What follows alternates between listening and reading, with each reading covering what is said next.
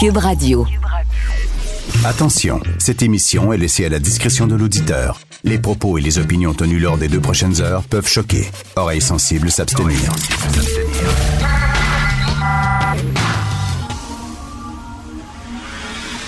Martino. Richard Martineau. Politiquement incorrect.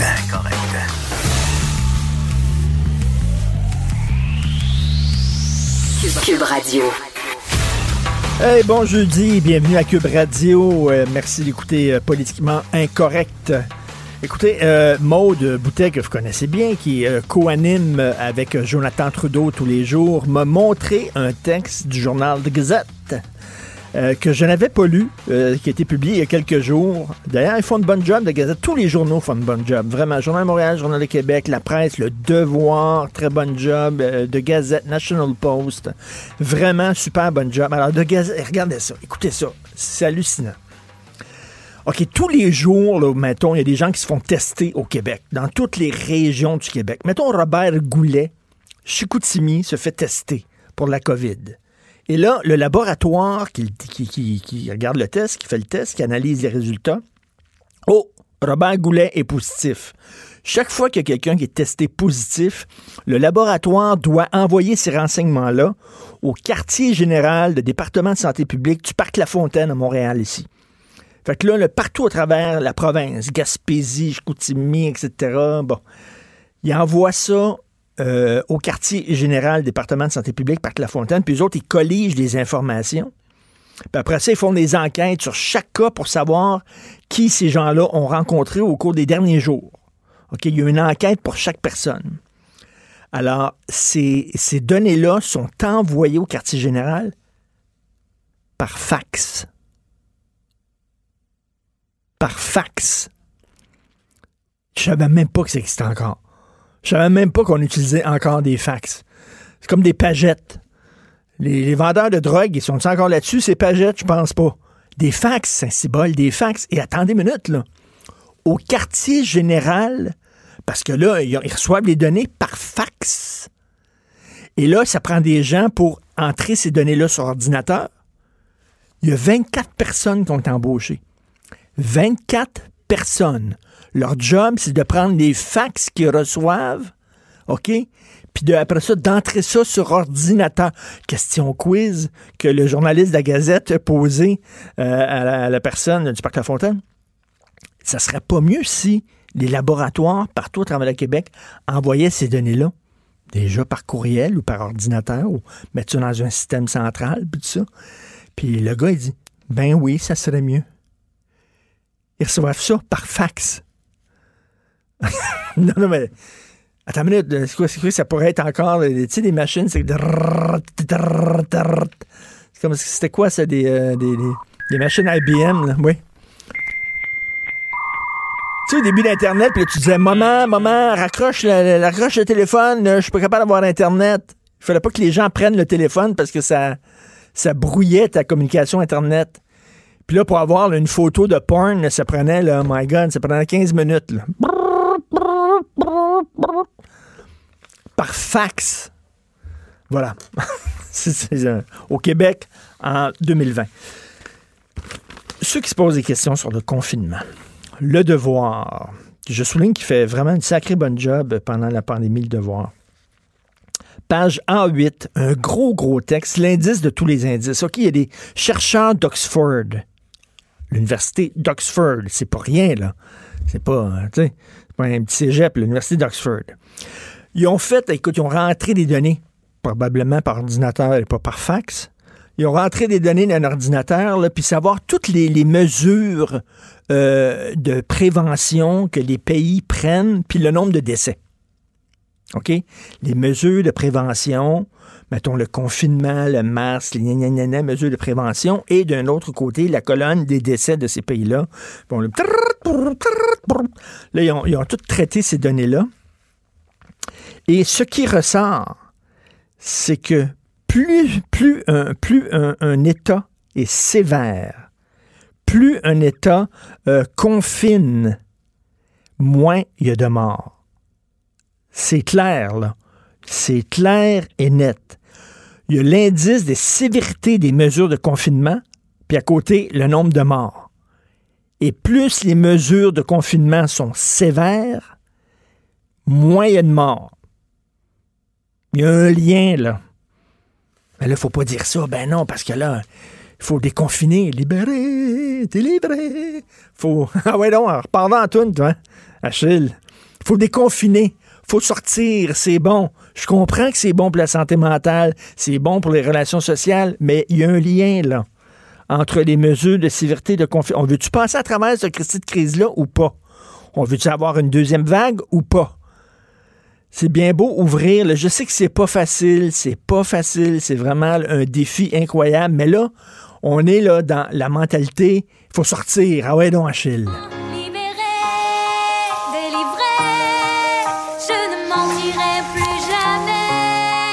C'est ça, là.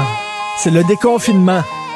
Je comprends, là, là, on veut être libéré, délivré, là, il fait beau, là, ben, il va commencer à faire beau un jour, peut-être euh, à partir de dimanche. Mais en septembre, on chantera pas libéré, délivré, par contre. Si on se libère trop, puis si on se délivre trop cet été, en septembre, on va chanter enfermé, confiné. Ça va être ça, la toune, là.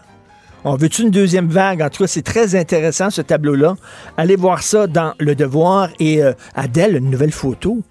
Adèle, vous avez vu la photo d'Adèle? Elle a perdu du poids, puis là, les gens la félicitent. Non, non, non, non, non. Faut pas faire ça. Êtes-vous en train de dire qu'elle est plus cute, plus mince que, que... Non, non, non, c'est de la grossophobie. C'est de la grossophobie. Je me souviens, Sophie, mon épouse avait interviewé Nathalie Simard et Nathalie Simard lui avait dit à quel point elle avait beaucoup perdu de poids et tout ça. Et là, Nathalie Simard s'est fait tomber sa tomate en disant Ben là, il faut pas dire ça. Là, tu dis que tu, te sens mieux, tu es en meilleure santé, puis tout ça parce que tu es mince. Et tu es en train de dire que les gros, c'est pas correct, que les gros, c'est pas correct? C'est de la grossophobie. Donc, si vous félicitez Adèle sur son nouveau poids, non, faut pas dire ça. Il faut pas dire ça. Il faut dire au contraire, pourquoi te maigri, Adèle? Pourquoi t'as perdu du poids? Est-ce que tu as subi des pressions? Pourquoi tu as fait ça? Est-ce que c'est le patriarcat qui t'a imposé ces critères de beauté? On t'aimait grosse, nous autres. Pourquoi te maigri? Méchante Adèle. Méchante Adèle. Vous écoutez politiquement incorrect.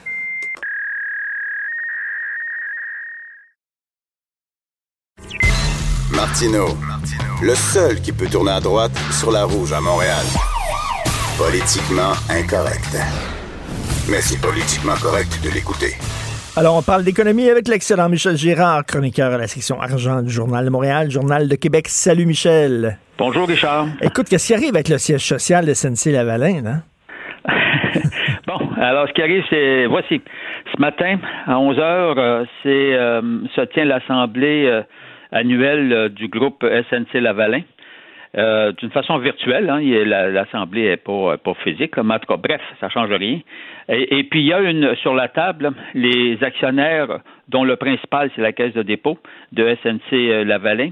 Les actionnaires vont devoir euh, approuver une modification d'un règlement là, de, la, de, de SNC Lavalin qui stipule que SNC Lavalin peut, quand elle le juge opportun, changer le lieu où est situé le siège social à une autre province au Canada. En termes clairs, il pourrait changer de province finalement. Eh oui. Parce qu'on oh. sait que le, siège social est ici à Montréal.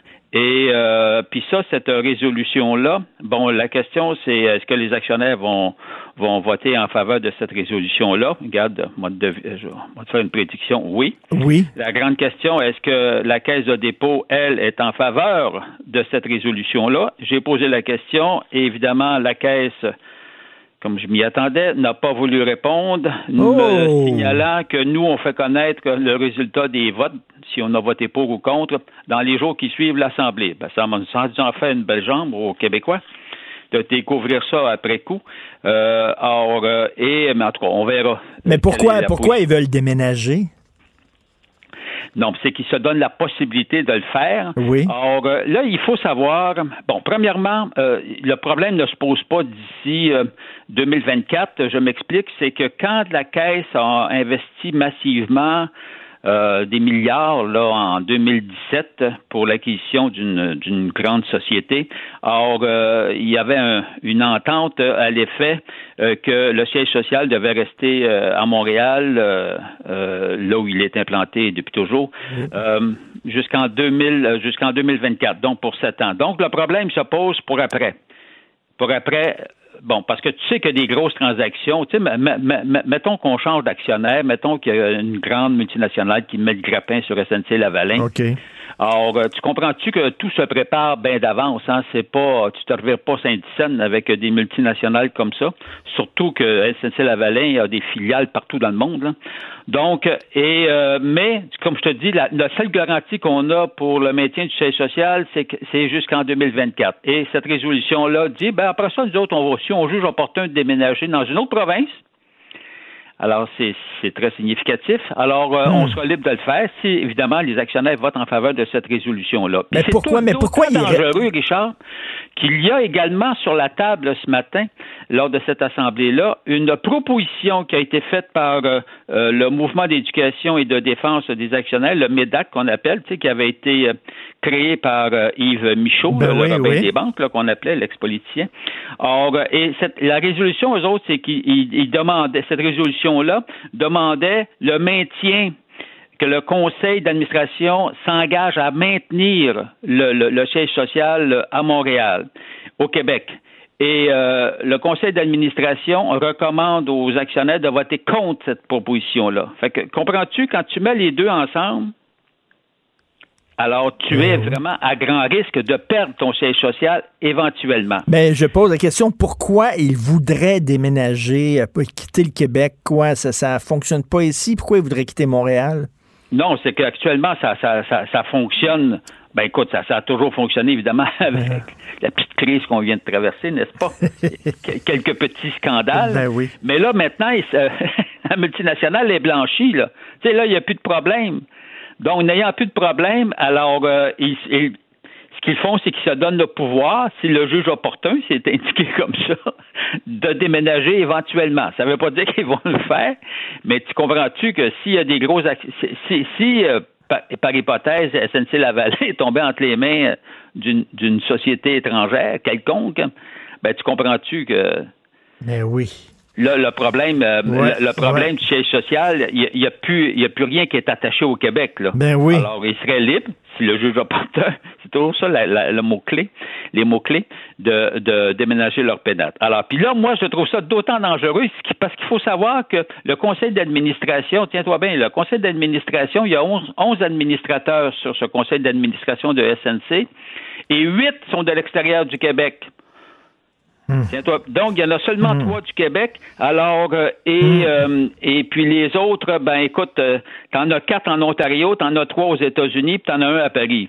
ça, c'est à 11 heures qu'ils vont prendre la décision. Le vote est à 11 heures. à 11 heures que le vote va être, va être pris. Remarque, il est déjà pris, là, mais, mais en tout cas, on devrait connaître les résultats. En tout cas, mais j'ai bien hâte de voir après ça la, la, réaction de la Caisse.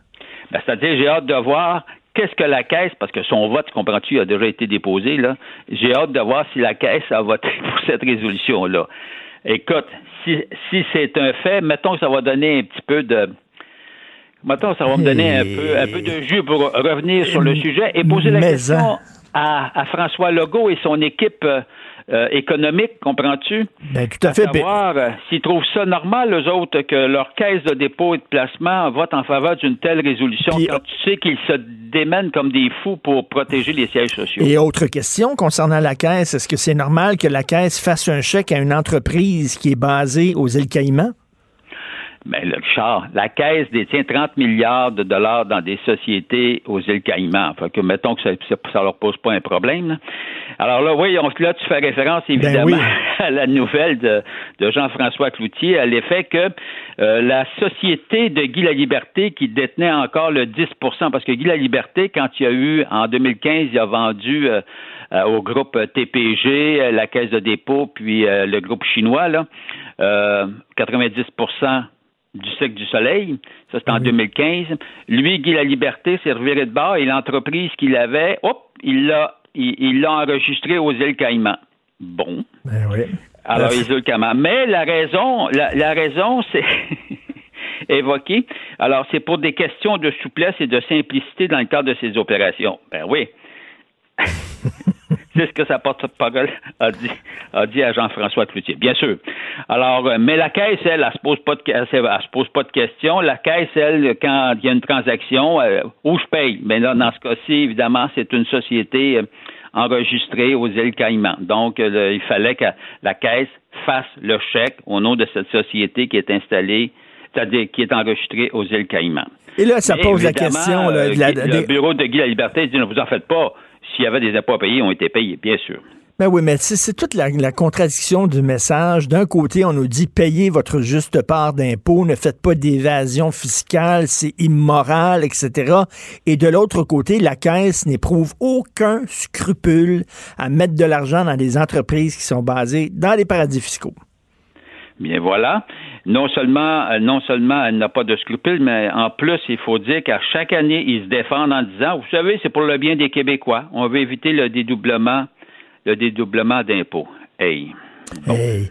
Écoute, euh, autre texte. c'est là la question. Ben oui. Hey. Et puis euh, Philippe Orfali, là, qui, qui écrit le, Parti libéral qui propose une taxe de 3% aux géants du Web. Puis les libéraux se demandent, coudon, on s'est calé la ministre de la Culture, Nathalie Roy, elle n'est pas là, elle est nulle part. Mais non, on l'a vu, tout le monde en parle, elle est toujours là. elle a dit qu'elle était là. Cela dit, elle a dit qu'elle travaillait fort. Bon. Alors, mais tu conviendras que euh, cette proposition de 3% c'est pas inventé. Le 3% c'est ce que c'est ce que la France euh, avait mis en place là, pour taxer, euh, pour percevoir des revenus de la part de, de, nos géants du web, là, les Google de ce monde. Là.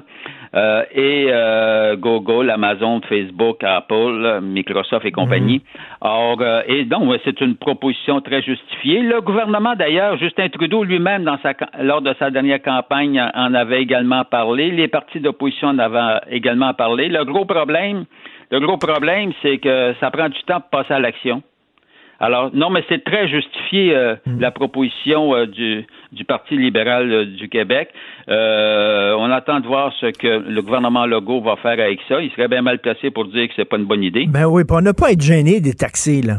Ben non, on n'a absolument pas gêné. Le gros problème, le gros problème qui se pose, Richard, à la décharge de tout le monde qui essaye de les taxer, c'est que euh, euh, ce beau monde-là, ces grandes multinationales sont aux États-Unis, puis à chaque, puis là, ce qui est arrivé en France, euh, il y a un certain gouvernement Trump, on dit, là, mm-hmm. aux États-Unis.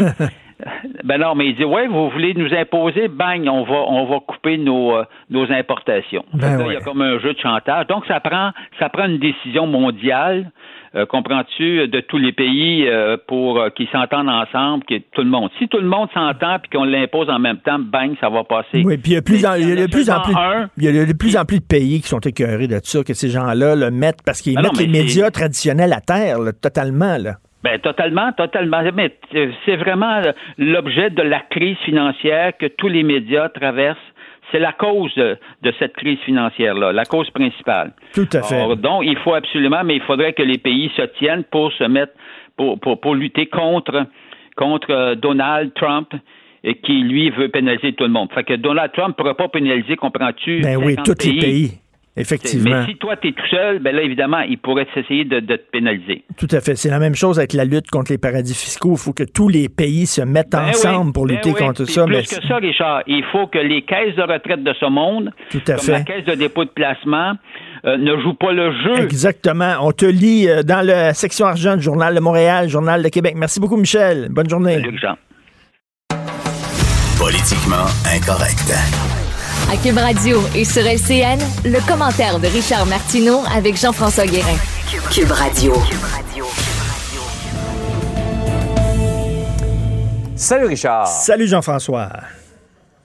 Euh, tu te demandes si Marguerite Blais mérite les critiques qu'elle a essuyées là, au cours des derniers jours. Ben oui, parce que là, il y a beaucoup de gens qui disent, écoutez, Madame Blais, vous êtes euh, ministre responsable des aînés, puis vous étiez avec les libéraux, puis vous avez strictement rien fait pour les aînés lorsque vous étiez avec les libéraux. Moi, je dis, attends une minute, Jean-François. C'est pas vrai qu'elle a rien fait. On va, faire un voyage dans le temps. J'ai deux textes ici. Euh, je vais te lire des extraits de ces textes-là qui montrent que Marguerite elle a pris des décisions. La presse canadienne, 21 mai 2009, 2009. Le gouvernement Charest financera l'embauche de clowns pour divertir les personnes âgées Oh, dans les oublié, CHSLD celle-là. du Québec. La ministre responsable des aînés, Marguerite Blais, défend cet investissement de 293 000 293 000 sur quatre ans. Selon elle, ça permettrait de briser l'isolement et la solitude dont souffrent plusieurs bénéficiaires. Donc, des clowns. Et après ça, Texte du Journal de Montréal du 4 avril 2012, trois ans plus tard. Des pluches de bébés phoques robotisés font leurs apparitions dans le CHSLD pour divertir les aînés. Euh, le C3S de Saint- Saint-Léonard et Saint-Michel ont procédé à l'acquisition de deux blanchons électroniques fabriqués au Japon au coût de 6 000 chacun. Et là, la responsable des aînés, Marguerite Blais, euh, soutient cette euh, initiative-là en disant que ça pallie le manque de visites aux aînés. Donc, elle a pris des décisions. Des clowns! Puis des pluches. Et des phoques. Et des phoques en pluche. Donc, c'est pas. Tu sais, alors qu'il y avait un, un manque de personnel, il y avait des. On sait, là. euh, écoute, euh, un bain par semaine, ils mangeaient de la chenoute, ils étaient dans leur couche pleine, mais. Il y avait des clowns et des pluches. Donc, c'est pas vrai qu'elle a rien fait, Marguerite Blais. Elle a fait au moins ces deux choses-là. Tu trouvais aussi, je me demandais sur quelle ligne tu t'en allais. Ah, on va revenir maintenant sur ces messages. Et là, les gens, euh, et on est inondé de messages euh, ce matin, là, les messages contradictoires lancés par le gouvernement au cours des derniers jours. Les gens euh, sont un peu perdus. Là, Ben oui, écoute, je je suis un gars intelligent, pas super intelligent, intelligence moyenne, mettons, OK, là? Et, Comme moi. intelligence moyenne. Et je vraiment me dire, là, très moyenne. Je suis perdu. Je comprends, je comprends plus rien. Non, non. Je comprends plus rien. Écoute, on dit, euh, on disait en haut de 60 ans, là, vous êtes vulnérable, vous ne devez pas sortir. Là, on dit de 60 à 69 ans, vous pouvez aller travailler. On disait, écoutez, les personnes âgées sont vraiment vulnérables, il faut pas qu'elles sortent. Là, on dit, ben non, il faut qu'elles sortent. Et là, les propriétaires de résidences euh, pour aînés disent, ben attendez une minute, là. Nous autres, là, on, on désinfecte les murs, les portes, les poignées de porte. Et là, vous allez nous dire qu'ils peuvent sortir à toute heure du jour, aller dans des commerces, euh, les pharmacies, euh, l'épicerie, revenir peut-être peut-être euh, pogner le virus, revenir, puis ramener ça dans notre résidence, ça n'a aucun bon sens. On dit que les, les grands-parents peuvent pas serrer leurs petits-enfants dans les bras, faut pas qu'ils fassent ça. Sauf que les petits-enfants vont recevoir des câlins dans les garderies de la part de pures étrangères. On dit, écoutez, il faut pas que les gens de Montréal aillent en région, ça n'a pas de bon sens, on met des blocus. Là, ben non, cet été, vous allez pouvoir faire le tour de la Gaspésie, puis aller à Chicoutimi, il n'y a aucun problème, alors que la ville de Montréal est une des villes les plus contaminés, les plus touchés euh, en Amérique du Nord. Écoute, j'en ai plein, là, le masque. Il faut pas porter Ouais. le masque, etc. Là, on voit Valérie Plante avec un masque, Justin Trudeau avec un masque. On nous dit qu'il faut porter le masque. Il n'y a pas de rassemblement extérieur. Ben oui, vous avez le droit des rassemblements extérieurs pourvu que vous gardiez une certaine distance. Non, vous n'avez pas le droit de rassemblement. Écoute, je, je- je ne comprends plus rien.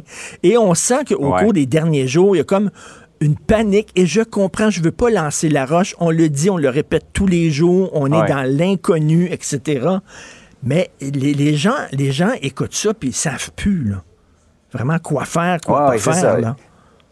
Oh oui, absolument. Et ça provo- c'est peut-être ça un peu qui provoque aussi un relâchement euh, de- des mesures de distanciation. Les gens ne savent plus vraiment quoi faire. Ils se disent à quoi bon. là. À quoi bon, c'est ça. Une chose et son contraire, on nous dit le lendemain, euh, même au sein du trio de choc, on n'a pas l'air à s'entendre. Donc, c'est pas très, très bon. Mais écoute, euh, même des gens à, à l'intelligence très moyenne ont, de la, ont de la misère. Comme nous autres. Comme nous autres, ont de la misère à y voir clair là-dedans. Oui, effectivement. Mais à la décharge, encore une fois, il Oui. n'y a, personne qui voudrait se retrouver moi, à la place des décideurs. C'est à conjuguer à chaque jour avec des nouveaux facteurs à- dans une situation où on est totalement dans l'inconnu, à tâtons, on essaie-erreur et tout ça. Écoute, Jean-François, penses-tu que le, soir, quand François Legault se couche le soir, il doit se dire, c'est pas ça que j'avais demandé, moi. C'est pas ce job-là que je voulais, moi. Avoir Non. su, je me serais peut-être jamais présenté en politique. Lui, il pensait gérer le Québec en temps normal. Là, il se retrouve dans une situation historique, inédite, pas évident. Il n'y a plus rien de normal par les temps qui Non, courent. Merci, Richard. pas. Bonne journée. Merci, bonne journée. Salut. Richard Martineau. Politiquement incorrect. Cube Radio. C'est très dur faire le deuil d'une personne. C'est drôle parce que je regarde ces temps-ci la série Afterlife de Ricky Gervais, qui est un bijou, un chef-d'œuvre. Vous pouvez voir ça sur Netflix. C'est l'histoire d'un homme qui n'accepte pas le décès de sa femme qui est morte d'un cancer et qu'il n'arrive pas à faire son deuil. Et tout le monde autour de lui dit, ben oui, mais pense à autre chose. Là, ouais, là, commence à dater, rencontrer d'autres mondes et tout ça. Faire un deuil, ça prend du temps. Et là, imaginez quand, en plus, vous ne pouvez pas voir la personne lorsque votre mère, lorsque votre père meurt, vous pouvez pas les voir, vous pouvez pas les toucher, vous pouvez pas leur parler. C'est extrêmement compliqué. Comment faire un deuil en période de pandémie? Nous allons en parler avec Astrid Abelé. Madame Astrid Abelé, elle est psychothérapeute et sexologue. Bonjour, Madame Abelé. Oui, bonjour, M. Martineau. Bonjour. C'est pas évident hein, faire un deuil hein, dans cette période-là. On dirait que sais, quand on dirait que la personne n'est pas encore partie parce qu'on n'a pas eu de contact avec. Absolument. Il ne faut pas perdre de vue que c'est difficile de faire un deuil en temps normal. Euh, on n'est jamais prêt à perdre quelqu'un d'essentiel et d'important pour nous. Donc, dans un contexte où effectivement, souvent, on n'a pas pu revoir la personne. Euh, Moi-même, j'accompagne ma mère. J'espère que je vais la revoir, qui elle est en résidence. Euh, c'est sûr que c'est des choses qui, qui, nous inquiètent beaucoup de savoir comment comment on peut vivre euh, une fin de vie, comment on peut vivre un deuil. Donc, euh, on n'a pas la possibilité de se rassembler en famille, entre amis pour les rassemblements funéraires. Les deuils sont vraiment compliqués par la situation actuelle, c'est certain, et ça crée énormément d'isolement psychologique, émotionnel et familial. Et comment on peut vivre ce deuil-là? Et on pense en plus, il n'y a pas, pas d'exposition dans les salons funéraires, il n'y a pas nécessairement de, de, de, d'enterrement et tout ça. C'est comme c'est une situation extrêmement difficile où euh, pour, pour faire le deuil d'une personne, il faut que ça devienne concret. Mais là, tout ça reste extrêmement abstrait, la, la disparition euh, d'un être cher. Exactement. Puis souvent, le deuil, c'est quelque chose qui se vit de façon collective. C'est pas pour rien que les rites funéraires existent. On a besoin de se rassembler, on a besoin d'être ensemble, de porter la douleur ensemble, de pouvoir se, se remémorer euh, pourquoi cette personne était aussi importante, de se raconter des choses, d'être soutenu, d'être porter. Donc, c'est sûr que l'isolement en ce moment de la pandémie va vraiment compliquer beaucoup de choses, complique déjà beaucoup de choses pour des familles et, et, pour beaucoup de personnes âgées aussi. Comment, comment on fait ça? Est-ce qu'on fait des, des, rassemblements familiaux euh, euh, sur Skype et sur, euh, sur Zoom? Moi, je me souviens, lorsque mon père est décédé il y a quelques années, ben, ben, c'est certain que c'est un choc, on était extrêmement triste, mais de voir les cousins, les cousines, les tantes et tout ça dans le salon funéraire, puis on montrait bon, des photos de mon père, puis il y avait des diapositives, etc., puis on parlait de sa vie, puis ça nous permettait justement de, de tourner la page. Là, on fait ça comment? Ben écoutez, c'est extrêmement complexe. Ce que je constate, là, j'ai lu plusieurs reportages sur la question. Bon, il, semblerait qu'il y ait quelques rassemblements funéraires, mais avec toutes les règles d'hygiène actuelles, donc de deux mètres de distanciation, les masques, les gants. Donc, ça veut dire qu'on peut pas approcher les, les, principaux concernés pour les prendre dans nos Ben bras, oui. pour, pour, pour les coller, pour, pour leur parler de tout près, de, de les soutenir dans un moment d'émotion. Donc, au niveau physique, même si on, il y a un certain rassemblement funéraire, c'est extrêmement au niveau des rapprochements physiques. Donc, oui, effectivement, souvent, ça va peut-être plus se passer par, euh, par Skype ou par téléphone. Les gens vont s'appeler, se soutenir. Donc, je pense que c'est important de ne pas sous-estimer la détresse des personnes qui vivent un deuil en ce moment. Et vraiment, si, si vous connaissez quelqu'un qui est en deuil en ce moment, je vous recommande appelez-les, euh, accompagnez-les d'une autre façon. On, a besoin d'être ensemble dans ce moment-là d'une grande, grande perte. Ben oui, je me souviens de ce reportage-là que j'ai vu il y a quelques jours où euh, un homme euh, disait adieu à sa mère dans le stationnement euh, d'un hôpital, justement, parce que là, il voyait que sa mère rentrait à l'hôpital, puis il disait « Je t'aime, maman, je t'aime », puis il pouvait pas aller la voir. Elle, elle est morte seule, elle est morte seule sans pouvoir Ouais. voir aucun de ses enfants. C'est Ouais. épouvantable. Oui, absolument, absolument. C'est sûr que c'est des conditions qu'on qu'on choisit pas. C'est des choses, des conditions qu'on choisirait pas. On voudrait nous-mêmes ne pas terminer notre vie comme ça, et c'est pas ce qu'on souhaite non plus à, ceux qu'on aime. Donc, on, on est tous dans une adaptation, euh, euh, de dire assez brutale concernant la, la, la fin de vie.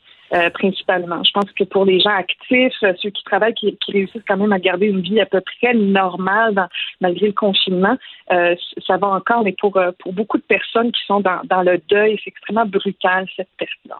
Et je, je, parlais de cette série-là qui s'appelle Afterlife de Ricky Gervais, où un gars justement pleure et regarde toujours des vidéos de sa femme et les gens lui disent autour de lui, ben tourne la page, passe par-dessus, puis il faut que tu retournes dans la vie. Et il y a cette pression-là. Avant, quand quelqu'un mourait, euh, on portait le noir. Il y avait des signes d'ailleurs que la maison était en deuil. Euh, euh, ça prenait du temps. Aujourd'hui, c'est ah ouais, ah ouais, non, correct là. Trouve-toi une autre blonde, puis passe par-dessus, puis arrête de pleurer, puis relève-toi les. Il y a une pression pour, comme oublier la mort, la, la mettre sous le tapis, puis passer tout de suite à autre chose. On est très inconfortable avec la détresse, M. Martinet, effectivement. Euh, donc, socialement, on, on, on, est, on a désappris ce soutien-là, cette écoute-là. Euh, je pense que c'est de là l'importance aussi des métiers comme les psychologues, les travailleurs sociaux, les, psychothérapeutes, les intervenants qui peuvent, eux, accompagner des, fois d'une façon, j'ai envie de dire, professionnelle. Euh, mais des fois, c'est moins gênant aussi de consulter quelqu'un qu'on connaît pas, avec qui on peut se confier. Donc, le fait d'avoir des services professionnels peut être extrêmement aidant, utile pour accompagner le deuil parce que c'est quelque chose qui dure souvent des mois, parfois des années, selon le niveau de la perte et l'importance de la personne. Et vous, vous êtes psychothérapeute. Est-ce que vous continuez, est-ce que vous continuez à voir vos patients? Alors, comme, euh, comme, euh, comme, comme psychothérapeute, comme sexologue, je continue de voir mes patients, mais euh, pas en personne. Je les vois soit sur des plateformes numériques, soit par téléphone. Donc, on, on, on fait des rencontres à distance. Donc, ça aussi, c'est toute, hum. toute une adaptation d'apprivoiser, puis d'arriver à créer un espace, j'ai envie de dire, d'une certaine intimité pour créer un espace de sécurité pour, pour les clients. Mais oui, effectivement, je continue ce travail-là, puis j'ai envie de dire, la, la demande est là. C'est ça. Est-ce que vous sentez qu'il y a une détresse dans la population, une angoisse, un stress? Absolument, je suis sûre que vous le constatez ben vous-même. Il n'y a pas moyen de parler d'autre chose, euh, euh, M. Martineau. C'est vraiment tout le monde, même ceux qui ont un impact le plus léger, euh, sont quand même pris dans ce confinement-là, sont quand même pris dans l'adaptation à leur travail ou sur leur famille avec les enfants. Donc, tout le monde est, vraiment pris là-dedans. Donc, j'ai participé aussi à une ligne d'aide offerte par le Centre Saint-Pierre, une ligne d'écoute qui offre du soutien pour les personnes en détresse qui vivent les conséquences du COVID. Donc, il y a de plus en plus d'initiatives comme celle du Centre Saint-Pierre, comme d'autres organismes euh, euh, à, but aîné en Mauricie qui est en train d'offrir des groupes d'endeuillés pour euh, les personnes aînées. à distance. Donc, c'est toutes des, des, initiatives qui se prennent pour offrir du soutien aux personnes qui en ont besoin, mais dans le, dans, le confort de votre foyer. Et les, enfants aussi, il hein, faut penser aux enfants qui sont extrêmement stressés, ils entendent leurs parents se parler de tout ça. Euh, l'autre jour, je le disais, mon fils de 12 ans qui a éclaté en sanglots, puis euh, qui, qui, était inquiet, puis qu'il était tanné euh, d'entendre parler de ça. On, on dirait qu'on est happé par ça, puis c'est très difficile de penser à autre chose. Absolument, absolument. Tout, tout, notre quotidien est conditionné par ça, la façon de faire l'épicerie, la façon de gérer la sortie des enfants dans la ruelle. Euh, tout ça est quelque chose qui se, qui se gère à chaque instant. Rentrer à la maison, se laver les mains continuellement. Euh, puis ça, c'est pour ceux qui sortent à peu près pas. Il y a plein de gens comme vous, sûrement, qui continuent de devoir se rendre au travail euh, mm. en personne. il, y a, il y a bien des gens comme ça qui doivent être constamment entretenir compte des règles d'hygiène, principalement les travailleurs de la santé qui qui baignent là-dedans à temps plein. Et quels sont vos conseils pour les gens? Justement, pour euh, essayer d'un peu d'atténuer le stress et l'angoisse? Je pense que c'est très important de euh, déjà d'essayer de rester connecté avec les gens qu'on aime, euh, d'essayer de, maintenir le contact, de s'appeler, de, de, faire justement des réunions, que ce soit par, euh, par Zoom, par Skype, euh, FaceTime, peu importe, mais de vraiment, vraiment rester connecté. Prenez des nouvelles des personnes qui sont plus isolées, que vous connaissez, des personnes âgées, des personnes célibataires qui vivent seules, qui vivent ce confinement-là dans la solitude. Donc, l'important de rester en contact et, et, pour ceux qui vivent des détresses, euh, surtout ne restez pas seul avec ça. On n'est pas fait pour vivre dans cet isolement-là. Euh, il, y a, de la famille, il y a des amis autour de vous et sinon, il y a des services professionnels qui peuvent vous aider, vous accompagner. Euh, autre ça, c'est important d'essayer de garder des activités personnelles qui, qui font du bien, que ce soit de l'exercice, de la marche, euh, euh, certains loisirs à la maison, des choses qui, qui continuent de donner un sens à sa vie. On peut quand même aller jardiner, on peut quand même aller marcher. il y a quand même des choses qu'on peut faire pour continuer de participer à la vie et à ce beau printemps qui nous. Oui, faire du vélo, sortir, prendre de l'air. Je sais que ça a l'air niaiseux de prendre un verre devant un écran d'ordinateur, là, mais j'en fais des apéros virtuels, puis ça fait un ben bien fou de d'avoir des fous rires avec des gens, de se raconter des niaiseries, euh, des blagues, n'importe quoi, ça fait un bien fou. Absolument. Et si on, a besoin, on est fait pour ça. Et si on a besoin d'aide, on peut appeler des psychothérapeutes, quelqu'un, mettons, qui ne connaît pas de psychologue, euh, mais qui a besoin de parler à quelqu'un qui est tout seul, il fait quoi? Il appelle qui? Alors, euh, évidemment, on peut appeler déjà les, à partir des comment dire des sites internet comme par exemple euh, l'ordre des sexologues, mm. l'ordre des psychologues, l'association des psychothérapeutes, il y a là des listes de personnes compétentes avec des moteurs de recherche. Vous pouvez entrer ce que vous voulez là, comme euh, comme critère. Ensuite, il y a des services là, qui sont offerts pour accompagner des personnes euh, dans les détresses qui vivent, euh, dans les deuils qui vivent en ce moment. Donc ça, on peut le on peut retrouver des services comme Abus aîné euh, en Mauricie. Euh, il y a le Centre Saint-Pierre aussi qui offre une ligne d'écoute pour euh, pour les personnes qui vivent des détresses.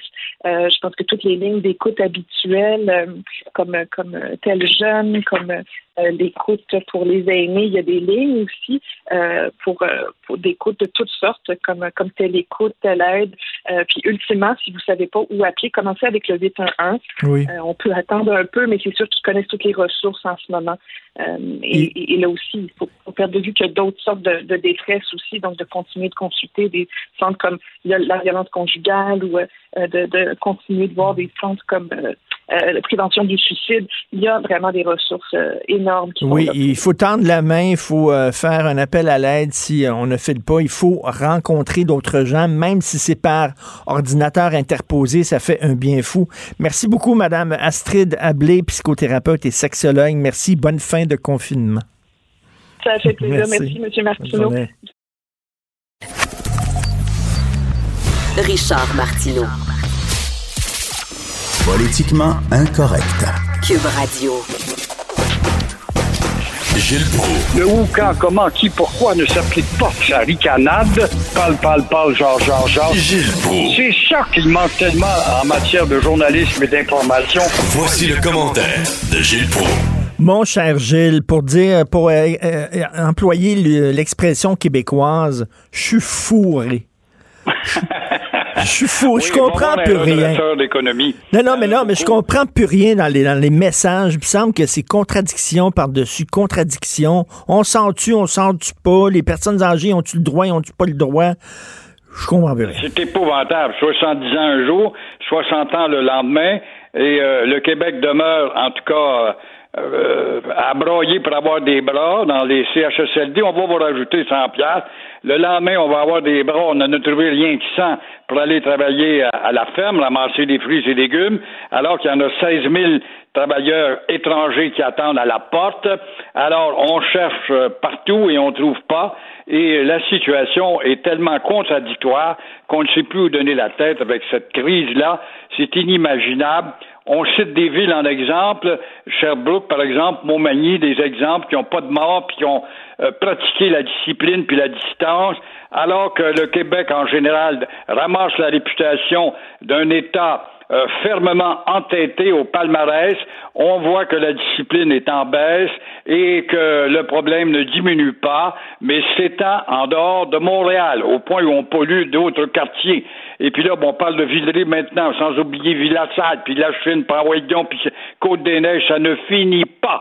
Alors, ça me fait penser à à, reculer dans l'Antiquité. Quand tu vois, par exemple, ce qu'avait fait Toutankhamon, qui avait eu euh, une épidémie à Thèbes, qui était la belle capitale égyptienne du temps, et puis il avait créé un ghetto, et puis là, il a pris des barils de, de goudron pour flanquer ça dans le ghetto, avec les flambeaux dedans, et brûler tous ceux qui étaient empestés et pollués par la terrible maladie du temps qui n'avait pas le nom d'aujourd'hui. On est en train de se demander si on va pas en arriver à ça, tellement qu'on est en train de devenir fou et on ne voit pas la fin du tunnel. Ben, on regarde- ne le voit pas. Regardez comme, Un- comme contradiction, là, regardez bien ça. là. On dit là, pour, euh, pour les personnes âgées, il va y avoir des plages horaires dans les commerces où vous allez pouvoir aller magasiner. Fait que là, eux autres disent, hein, on a le droit de magasiner rien que de telle heure à telle heure. Là, le gouvernement dit, non, non, vous avez le droit de magasiner tout le temps. OK, ben si j'ai le droit de magasiner tout le temps, pourquoi vous faites des plages horaires? Euh, les, les grands-parents n'ont pas le droit de prendre leurs petits-enfants dans leurs bras, mais les petits-enfants qui vont en garderie vont avoir des câlins, par exemple, de la part de purs étrangers. Euh, Je comprends plus rien. Contradiction par-dessus contradiction. À ce chapitre, Provigo l'avait bien, eu. Quand on a resserré un petit peu les entrées dans les magasins, eux, ils avaient dit, bon, de 6 heures à 7 heures le matin, c'était euh, les 70 ans et plus dans le temps. Là, c'est 60 ans maintenant. Alors, vous pouvez venir. Alors, tous les 70 ans se présentaient pour magasiner leur victuailles en paix sans se piler ses pieds avec le carrosse. Et puis là, euh, évidemment, tout ça, ça a tombé. Rien ne dure, je ne comprends pas. Et j'entendais le docteur Arruda hier, qui est bien intéressant, puis bien bon, mais euh, il dit, vous savez, euh, le débordement de Montréal qui nuit à la réputation, euh, c'est dû à une zone chaude où il y a une grande population. C'est drôle. Toronto a deux fois plus de monde que nous, avec son grand Toronto. Et comment ça se fait qu'on assiste, hormis qu'il y a de la, du camouflage, de la censure dans l'information, on est quand même pas en Union soviétique, comment se fait que Toronto a moins de victimes que nous, par exemple? Écoutez, j'ai un texte. Montréal fait partie des villes en Amérique du Nord où la COVID tue le plus. On est une des pires villes en Amérique du Nord. Puis là, on va nous permettre, les Montréalais, d'aller euh, faire le tour de la Gaspésie, d'aller au lac Saint-Jean, d'aller dans les cantons de l'Est cet été. C'est ça que la ministre Caroline Proux a dit. Là. Vous allez pouvoir vous promener en région. Les gens des régions, j'ai parlé à Roméo Bouchard, là, les gens des régions, ils disent aux Montréalais, restez chez vous, on veut pas vous voir. Là. Vous êtes les- la pire ville en Amérique. Tout à fait raison. Et quand tu vois, j'en parle ce matin dans le journal, tu as peut-être vu ma chronique. Ben oui. Quand on a ces grands animaux qu'on aime tous, qui sont des bêtes en voie de disparition partout dans le monde et qui sont conservés dans des eaux ou des parcs pour se perpétuer leur race et que euh, eux, ils demandent pas de l'aide gouvernementale, mais les propriétaires, ça leur coûte des 30, 40 000 piastres par semaine. On parle de nourrir des 180, 200 bêtes euh, comme à Mingford ou en Granby ou ailleurs et Saint-Félicien pour puisque tu es réseau provincial toi-même, je parle de ces régions. Euh, rien, rien, rien, rien. Hemingford avait inauguré une idée avec un circuit, bon, les vitres fermées. Au moins, ça décompresse les jeunes et la famille tendue. Ça sera une occasion, en tout cas, d'amener des petits revenus à ces eaux-là pour au moins permettre de bâtir un budget et nourrir ces pauvres bêtes qui ne demandent rien d'autre que de perpétuer leur belle existence. Puis là, la région, je comprends là, qu'eux autres, ils ont besoin de touristes pour vivre, mais en même temps, les gens en région, là, euh, qui eux autres ont de l'espace, fait que ils ont des grands parcs, ils font attention, ils respectent les consignes, ils ont beaucoup moins de, de, cas euh, qu'à Montréal. Puis là, ils vont voir les Montréalais débarquer. Pas sûr que ça leur tente ben ben, là. Ils, ils- ils vont avoir des craintes. Si ça continue de même, il va falloir qu'on fasse des demandes pour un manufacturier pour doter les Montréalais d'un scaphandre ou d'un habit d'astronaute pour se promener à gauche et à droite. Ou avoir une cloche dans le cou, là, pour qu'on sache que Montréalais s'en vient. Mettons, dans un restaurant, là, à, à Gaspé, le plus ça fait kitling, kitling, kitling. Oh non, il y a un Montréalais qui arrive. Avec un lumineux rouge, pourquoi pas s'habiller en arbre de Noël quand à y être. Ça, c'est un Montréalais, voilà. Ben oui. Alors, euh, vous posez la question, est-ce que la corne d'abondance de Justin Trudeau va finir par se vider? Oui, c'est une question importante. La corne au trésor de Trudeau va-t-elle euh, se vider avec euh, 146 milliards de cadeaux ou d'aides à gauche et à droite, un déficit qui va probablement atteindre 250 milliards, où prend-il cet argent? C'est simple, il imprime, en gros en tout cas, avec le risque de voir les taux d'intérêt augmenter, ce qui fera plus tard nombre de victimes, des petits commerçants entre autres. Il prend aussi 6 milliards dans des plans de pension placés dans les grandes compagnies d'assurance, notamment. Et puis, euh, on connaît la note aussi qui va arriver un de ces jours. Le devoir nous sensibilise très bien là-dessus, sur la corne au trésor de Trudeau, ce qui veut dire que tout ou tard, nous allons hurler comme des loups devant la montée des taxes et des impôts. Mais heureusement, heureusement, là il y a une corde forte pour Trudeau, c'est qu'en termes de crédit, de crédibilité, le pays est encore bien vu. Alors voilà d'où viennent justement les milliards de la corne au trésor de Justin. Mais euh, faites attention, ça peut être qu'une illusion temporaire. Il y a un texte dans le National Post concernant Justin Trudeau en disant qu'il est très il est très peureux face à la Chine. Il demande pas des comptes à la Chine parce qu'à un moment donné, il va falloir demander des comptes à la Chine parce qu'on le sait qu'ils nous ont menti effrontément puis qu'ils ont caché euh, l'épidémie qu'il y avait chez eux. Et là, on dit comment ça se fait qu'il est si timide quand vient le temps de critiquer la Chine? Il y a la dépendance, il y a sa femme Sabante là, qui, est, qui est comme en résidence surveillée à Vancouver. Les Américains réclament. Il y a peur de créer un incident diplomatique. Mm. Il a peut-être des jeeps de Bombardier à leur vendre, ou je ne sais pas, malgré que Bombardier fabrique pas grand-chose. Comme on voit SNC Lavalin, un autre de nos fleurons ce matin, qui se demande s'il ne doit pas déménager quelque part ailleurs, même si la caisse de dépôt qui est là pour protéger nos intérêts et notre fierté euh, va-t-elle souscrire au déménagement de SNC Lavalin? On est plein de contradictions tous les jours à n'en perdre notre latin, tout simplement. Et vous, votre, votre morale, est-ce que ça va bien? Est-ce que des fois, c'est ça, est-ce que c'est les montagnes russes? Y a-tu des hauts puis des bas? Ben, il y a des hauts et des bas. Il y a des hauts quand on dit, bon, ben là, les Japonais ont inventé un vaccin, puis ce matin, il y en a un autre qui est apparu à tous les jours. La semaine passée, c'était la France. Deux semaines avant, c'était l'Allemagne. Alors, on voit que tout ça, ça se dégonfle. Alors, les montagnes russes, oui, oui, il y a un espoir. On a inventé un vaccin qu'on va pouvoir répandre. Et puis, par la suite, non, non, le vaccin n'est pas si bon que ça. Fait que finalement, est-ce que c'est vraiment le règlement d'attendre, comme certains disent, un an ou deux ans au complet? Voilà le découragement. On ne voit pas l'espoir au bout de la ligne moralement. On est tous pris avec nos marches, notre distance, puis achète-toi des films, et puis écoute ta musique, puis achète-toi des livres, mais le malheur, les librairies sont fermées. Ah, heureusement, il y a les magasins en ligne. Ah non, c'est pas évident. On voit pas le bout de cette affaire-là. Puis euh, on est écœuré d'en parler, mais en même temps, on veut de l'information. Puis euh, qu'est-ce que vous voulez? C'est, ça la grosse histoire aussi qui se passe ces temps-ci. Euh, tout, tout, tout, autre sujet a l'air absolument inutile et, et, stupide à côté de ça. Mais bon week-end. Profitez du beau temps dimanche. On annonce un beau gros soleil dimanche. Profitez-en. Apparemment. Ça aussi, c'est plein de contradictions, la météo. Moi, je vois le panneau, j'en ai un panneau au Canada, au Pont-Champlain, là, puis j'écoute les autres animateurs, puis dimanche, il va neiger, puis il va faire froid, puis l'autre, il va faire un beau soleil, et puis cette semaine, il devait faire froid toute la semaine, puis pleuvoir, il n'y a pas plu.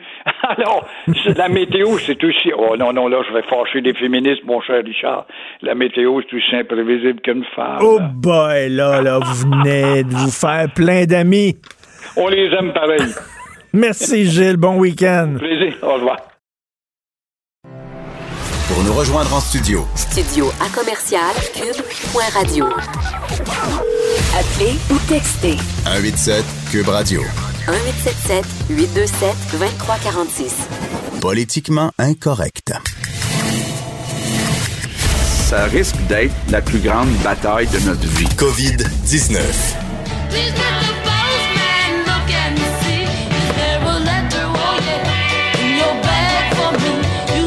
Yeah, c'est le facteur. J'adore cette tune là C'est le facteur Vincent Dessureau qui est avec nous. pour on parlait de bouffe. Oui. Parce qu'on mange. On parlait de cool and simple. OK? Oui. Tu dit, le cool and simple. Ou cool et simple. Ça, je sais pas si. Euh, je sais pas si c'est cool and simple, cool et simple. La bouffe euh, congelée. Habituellement, la bouffe congelée, moi, pas un grand fan. Mais ça, c'est vraiment bon. Oui de qualité. C'est évidemment c'est pas ce que moins cher, mais euh, on paie pour une certaine qualité. des fois des accompagnements là, as ça dans le congélateur, là tu peux t'en tu sortir de temps en temps. hier. Ah ouais, congelé, Saint-Jacques. Congelé, c'était écœurant comment c'était bon. Bon, à essayer. Je vais peser 500 livres à la fin de ça. Bon, alors, allons-y avec euh, ta livrée de la journée. Deux arrestations en lien avec les incendies de taux de télécommunications. C'est rare que je commence avec une bonne nouvelle quand même. Ben oui. Mais là, euh, on espère Ah, qu'ils ont pogné les bons. C'est qui ça? C'est c'est deux bozos là, qui croyaient au 5G puis ça, là? Ben, écoute, on n'a pas encore peu de détails, là, mais ce qu'on sait, c'est qu'il y a eu arrestation par la Sûreté du Québec en lien avec ces sept maintenant tours de télécommunications Ben, voyons qui ont été euh, victimes, dans certains cas, de début d'incendie. Les dommages varient de très sérieux à plus léger, là, ça dépend, euh, dans les Laurentides. Alors, on a arrêté un homme et une femme dans la vingtaine, euh, résidents de Sainte-Adèle. Alors, peut-être un beau petit couple de Sainte-Adèle Est-ce qu'ils se promènent c'est avec du papier aluminium sur la tête? ben, probablement, là. Pour ce que je veux dire, faut qu'ils s'approchent d'une tour, là, pour, pour l'incendier. ils, doivent, ils doivent saigner des yeux. Ben, leur puce, leur puce dans le bras de Bill Gates doit shaker. Euh, alors, ils sont interrogés par la police euh, ce matin, euh, mais tout indiquait, selon les policiers, que c'était les, les responsables de ces sept incendies. La- les plus récents, là, c'était la nuit dernière à Saint-Jérôme et à Blainville. Alors, est-ce qu'on les a pris sur le fait? Est-ce qu'on avait augmenté la surveillance aussi euh, endroit? C'est un Peut-être. couple? Euh, on ne le sait pas. Un homme et une femme dans la vingtaine. Ma mère disait chaque chaudron trouve euh, son couvercle. Ça guenille, son couvercle chaque. Chaque- C'est bon? Mais j'ai d'ailleurs- c'est chaque torchon trouve sa guenille. Oui, exact. Exactement. Oui. Mais autres, sont que chaque chaudron trouve son couvercle, c'est Oui, bien. Ils se sont trouvés, eux autres, ces deux. Ben, D'ailleurs, j'ai vu, je suivais une voiture à Montréal euh, en fin de semaine et le, euh, c'était encore là un couple dans la vingtaine. C'est peut-être eux autres, mais il y avait un- le gars avait une grande pancarte qui disait c'est toutes des fake news. et il se promenait dans Montréal, aller-retour avec ça, ce grand panneau-là. Là, les gens les, les- les regardaient un peu. euh, Éberlués. éberlués, là, médusés par tout ça. Alors, euh, effectivement, alors on verra devant les tribunaux. Ils vont euh, comparaître par vidéoconférence, évidemment, parce que c'est un, euh, c'est une situation particulière. Est-ce qu'on est qu'on les libère, Oui, là, euh, rendu là? Je pense pas, parce que, je veux dire, quand t'es rendu à sept incendies criminels, tu deviens un criminel assez vite quand tu te tu penses que tu fais ça ils- pour le bon... euh, Ils vont comparaître par vidéoconférence. Ils vont être devant un écran d'ordinateur. Ça fera pas leur affaire. là. c'est... Ben, au contraire, il- je pense qu'ils ont dû se craquer pas mal sur, euh, sur Internet. Alors, oui, c'est euh, vrai. à Alors, un retour à l'école qui s'annonce mouvementé au Québec. Mais. Oui, vous allez voir dans le- votre journal de ce matin euh, deux dossiers sur euh, les, euh, les écoles et les garderies hein, qui montrent bien que ce sera euh, tout un casse-tête pour euh, la réouverture de plusieurs écoles à partir du 11 mai. Et on le sait, François Legault, Geneviève Guilbeault hier répétait sans cesse, euh, évidemment, il faudra euh, être en mode solution et s'attendre à ce que tout soit pas parfait dès lundi. Là. Euh, Attends une minute, là, 11 lavages de mains par jour. oui. Pour respecter les directives de la santé publique, les élèves devront se laver les mains 11 fois par jour. Attends, parce que tu, manges, tu te laves les mains avant manger, après manger, avant de sortir à la récréation, en revenant, etc. Écoute, ils vont avoir les mains gercées, là, Oui, mais combien tu t'es laves deux fois par jour aussi? Là? Ça doit ressembler à ça pas mal. 11 fois. Bon, euh, et c'est sûr qu'il y a une question par rapport à ça sur les installations, parce que 11 lavages de mains par jour, ça te prend soit beaucoup de, de, de, de, de liquide, là, hydroalcoolique ou euh, de, de purel, et ou d'installation de lavabo. Là. Et là, on demande dans plusieurs euh, écoles d'avoir des installations de lavabo temporaires, mais qui ne seront probablement pas installées d'ici lundi. Sinon, pour ce qui est de la quantité de purel, dans des écoles, on a demandé aux professeurs d'apporter le leur, euh, parce qu'on n'en aura pas pour tout le monde. Mais, euh, Mais là, des fois, c'est même dur à trouver par endroit euh, ces temps-ci. Euh, évidemment, les écoles doivent vivre avec des parents, puis c'est pas un blâme pour les parents, là, mais euh, des parents qui changent d'idée. Donc, ils vont dire, ben oui, mon enfant va venir, finalement, qui viendront pas. D'autres parents qui décidaient qu'ils venaient- que leurs enfants y allaient pas, mais qui vont finalement y aller. Euh, on le sait pour beaucoup de parents, là, il y a une journée où c'est oui, une journée où c'est non, là, ces temps-ci. Oui. Alors, les écoles doivent gérer ça. On attend à ce qu'il y ait des policiers dans plusieurs écoles également qui vont gérer le trafic parce que les parents iront porter leurs enfants euh, plutôt qu'utiliser les autobus scolaires. Alors, ce sera euh, encore là de la, du, du trafic à gérer. Alors, une situation complexe. Complexe aussi dans les garderies, hein, parce que là, euh, évidemment, la question des places déjà est un problème en soi, là, parce qu'on a, on va fonctionner à peu près 30% des places dès lundi. On va atteindre 100 d'ici les prochaines semaines, d'ici le 22 juin. Et euh, ben là, certaines, euh, en fait, nos collègues du journal se sont rendus dans un, dans une- un centre de la petite enfance pour vous voir les mesures de sécurité. Ce qu'on dit, oui, on fait toutes les mesures qu'on peut.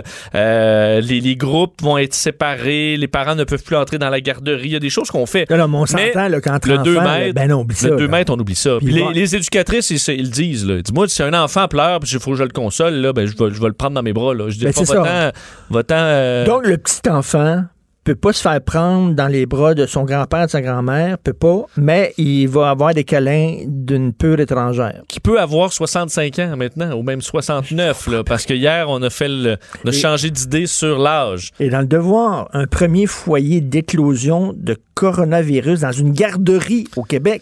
Oui. Euh, Oui. Mais écoute, faudra euh, vivre avec tout ça. D'ailleurs, Mathieu Lacombe, le ministre de la Famille, hier, qui disait ben, pour ceux qui n'ont pas de place, vous ferez garder par quelqu'un, évidemment pas par les grands-parents. Euh, mais un, un ado de votre entourage. C'est pas tout le monde qui a un ado, un étudiant ou un proche qui est fiable pour s'occuper des enfants, mais ce sera un casse-tête pour plusieurs parents, ça c'est clair. Ben non, les, ados vont être payés, là, avec le- le- le- l'aide de Trudeau pour Ouais, là, rester le chez eux. Ils sont payés pour se payer le cul à Le la maison. gardiennage, là, ça fait un extra, là. OK. Mais, mais trouve-toi un ado vraiment fiable pour s'occuper de tes deux, trois enfants, là, ça, ça peut être plus difficile. Écoute, c'est pas évident. Alors, euh, la caisse qui réinjecte de l'argent dans Bombardier, ben oui. Ah oui, Ben oui. écoute, on traverse une nouvelle période difficile chez euh, Bombardier qui annonçait des pertes nettes de 200 millions de dollars américains euh, au premier trimestre euh, de 2020, alors que l'an dernier, on avait, euh, je veux dire l'an dernier, c'est pas comme si ça allait super bien, des profits de 239 millions l'an dernier pour la même période. Alors là, on est tombé dans le rouge pas mal au premier trimestre et évidemment, on a besoin d'aide pour le fonds de roulement. C'est ce que ce qui mène la Caisse de dépôt et de placement du Québec à investir 540, l'équivalent de 544 millions de dollars canadiens dans la division ferroviaire de Bombardier. Peut-être pas vendu cette partie-là? Ben oui, c'est ce sera cédé à Alstom. Mais évidemment, c'est long là. Alors euh, Oui. c'est ce genre de transaction. Alors ça fait quand même monter la part de Bombardier dans euh, de, de la caisse dans Bombardier de 33 à 36% Et euh, pour ce qui est de Bombardier, ben on doit entre autres baisser la production des jets d'affaires, la section qui va nous qui va nous rester. On est en train, au dire de Bombardier, de s'enligner à la demande du marché parce qu'on s'attend à une baisse de 30 à 35 Au moins, c'est pas aussi ma- dramatique que dans les avions. Attends une minute, il y a encore des gens qui, ach- qui achètent des, des jets d'affaires en pleine pandémie. Les ultra riches là. euh, D'ailleurs, il y a pas Non, même- mais ils n'ont pas le droit de se promener avec leur avion. Oui, mais ils vont avoir le droit à un moment donné. là. À un moment donné, quand? Ben, dans les, écoute, dans les pas. Euh, si t'es un PDG milliardaire, là, tu peux avoir le goût soudainement de ne plus utiliser les avions commerciaux, même si t'es en première classe, et de passer à ton propre jet. Alors, à mon avis, il y aura de l'intérêt pour ça. Plutôt- mais on prévoit plutôt, quand même ben, une baisse importante. Si tu es un milliardaire, plutôt que de ne pas prendre un avion commercial, tu ne prendras pas ton propre avion privé. Tu vois? Euh, oui, tu restes chez vous, dans ta ville. Oui. Alors, euh, crise difficile à surmonter pour une majorité de restaurateurs canadiens. Écoute, il y a même des gens qui disent que 50% des restaurants pouvaient, pourraient fermer. Oui, là, Restaurant Canada a fait un- une, une recherche auprès de ses, ses membres. là. On parle de milliers de restaurants à travers le Canada et dévoile des données euh, ce matin comme quoi 70% des restaurants canadiens sont en situation là, difficile, sont extrêmement ou très inquiets euh, de la situation, même assez rapidement. là. Donc, 7 restaurateurs sur 10, selon cette enquête, craignent de ne pas être en mesure de payer leurs fournisseurs, leur loyer et les dépenses qui incombent à leurs activités au cours des trois prochains mois. Là. Donc, c'est pas euh, dans un an, c'est vraiment dans les prochaines semaines. Euh, le programme d'aide d'urgence du Canada pour le loyer commercial, qui a été annoncé par euh, Justin Trudeau, va soutenir certains restaurateurs, mais pour plusieurs, ce n'est pas suffisant. Les locataires ne sont pas très flexibles dans certains cas sur les montants de, de loyer. D'ailleurs, 14% des restaurateurs n'ont pas payé encore le mois d'avril. Un sur cinq ne pourra pas payer le mois de mai. Et ensuite, ben, ça dégringole euh, comme ça. D'ailleurs, on demande au gouvernement de l'aide. Alors, on veut que euh, le gouvernement fédéral leur donne une- un coup de main, puisqu'on dit là, du côté de Restaurant Canada, la créativité et la résilience de notre industrie ne suffiront pas à empêcher de nombreuses fermetures définitives, car les restaurants continuent à faire face à des liquidités insuffisantes et à un niveau d'endett- d'endettement insurmontable. J'entendais des cas, par exemple, à Montréal ou au Québec, là, des, un groupe qui euh, rêvait d'ouvrir son restaurant, sans dette pour ouvrir un restaurant et ont ouvert juste avant la pandémie. Ben oui. Alors, eux ne peuvent pas utiliser les programmes des gouvernements parce qu'ils n'ont pas fait de l'argent l'année passée. Et là, tu te retrouves, écoute, à faire euh, pratiquement automatiquement faillite. Tu vas peut-être être acheté euh, pour une bouchée de pain. Ben, écoute, là, quelqu'un. tu sais, tous les, les, les, les gros espaces, là, le- les, cafétérias luxueuses là, Oui, qui, ont- qui ont, qui ont qui ont poussé ouvert à Montréal, ouais. Euh, il y en a un sur le boulevard Saint-Laurent, t'en as un autre à Place Ville-Marie, etc. Ça, ça a ouvert ça juste avant pandémie. Ça coûte cher, Et ça, là, fait- on a fait ça sûrement avec un peu de crédit. Hein. Ça Et va là, oui, ouais. et j'entendais Jérôme Ferrand, le restaurateur, qui dit Ouais, on nous dit là, de faire du take-out, mais il dit c'est pas. c'est- c'est- tu fais pas assez d'argent en faisant du take-out. là. Tu peux Ben, pas. surtout, Si, si tu as acheté ton, ton pied carré pour faire du take-out, là, on s'entend, tu en achètes, achètes ta cuisine, puis. euh, Ben oui. Mais je veux dire, quand tu payes là, pour euh, 100 places assises, ton take-out. euh, il Tu peux pas, à un moment donné, c'est ça, il faut pas que tu, tu le vendes trop cher, ton take-out. tu sais, fait que t'a- t'arrives pas, là. C'est pas évident Hum, très pour eux. ouais. Oh, tu me fais plaisir. Tu vas parler de la Chine. Oui, je Ah. te parle de la Chine, Richard, parce Ça fait que. plaisir. Euh, écoute, les tensions sont vives entre la Chine et les États-Unis, les deux superpuissances. On sent quand même que Donald Trump, son angle là, euh, pour dévier un peu de la crise actuelle aux États-Unis et de euh, taper euh, constamment sur, sur la Chine, qui veut, veut pas, euh, oui, au, au cœur de cette pandémie. Mais hier, Donald Trump qui comparait, en fait, qui expliquait que la crise actuelle, il a bien raison, là, est pire que euh, l'attaque sur Pearl Harbor en 1941, pire que les attentats du 11 septembre 2001, mais que ça aurait pu être arrêté par la Chine. C'est ce que euh, Donald Trump explique. Et dans les dernières heures, la porte-parole du ministère chinois des Affaires étrangères qui disait euh, de nombreux pays, experts et savants ont tous fait des commentaires positifs à l'égard de la Chine. Seuls les États-Unis produisent un- des sons discordants, mensongers et hypocrites. Qui a ça?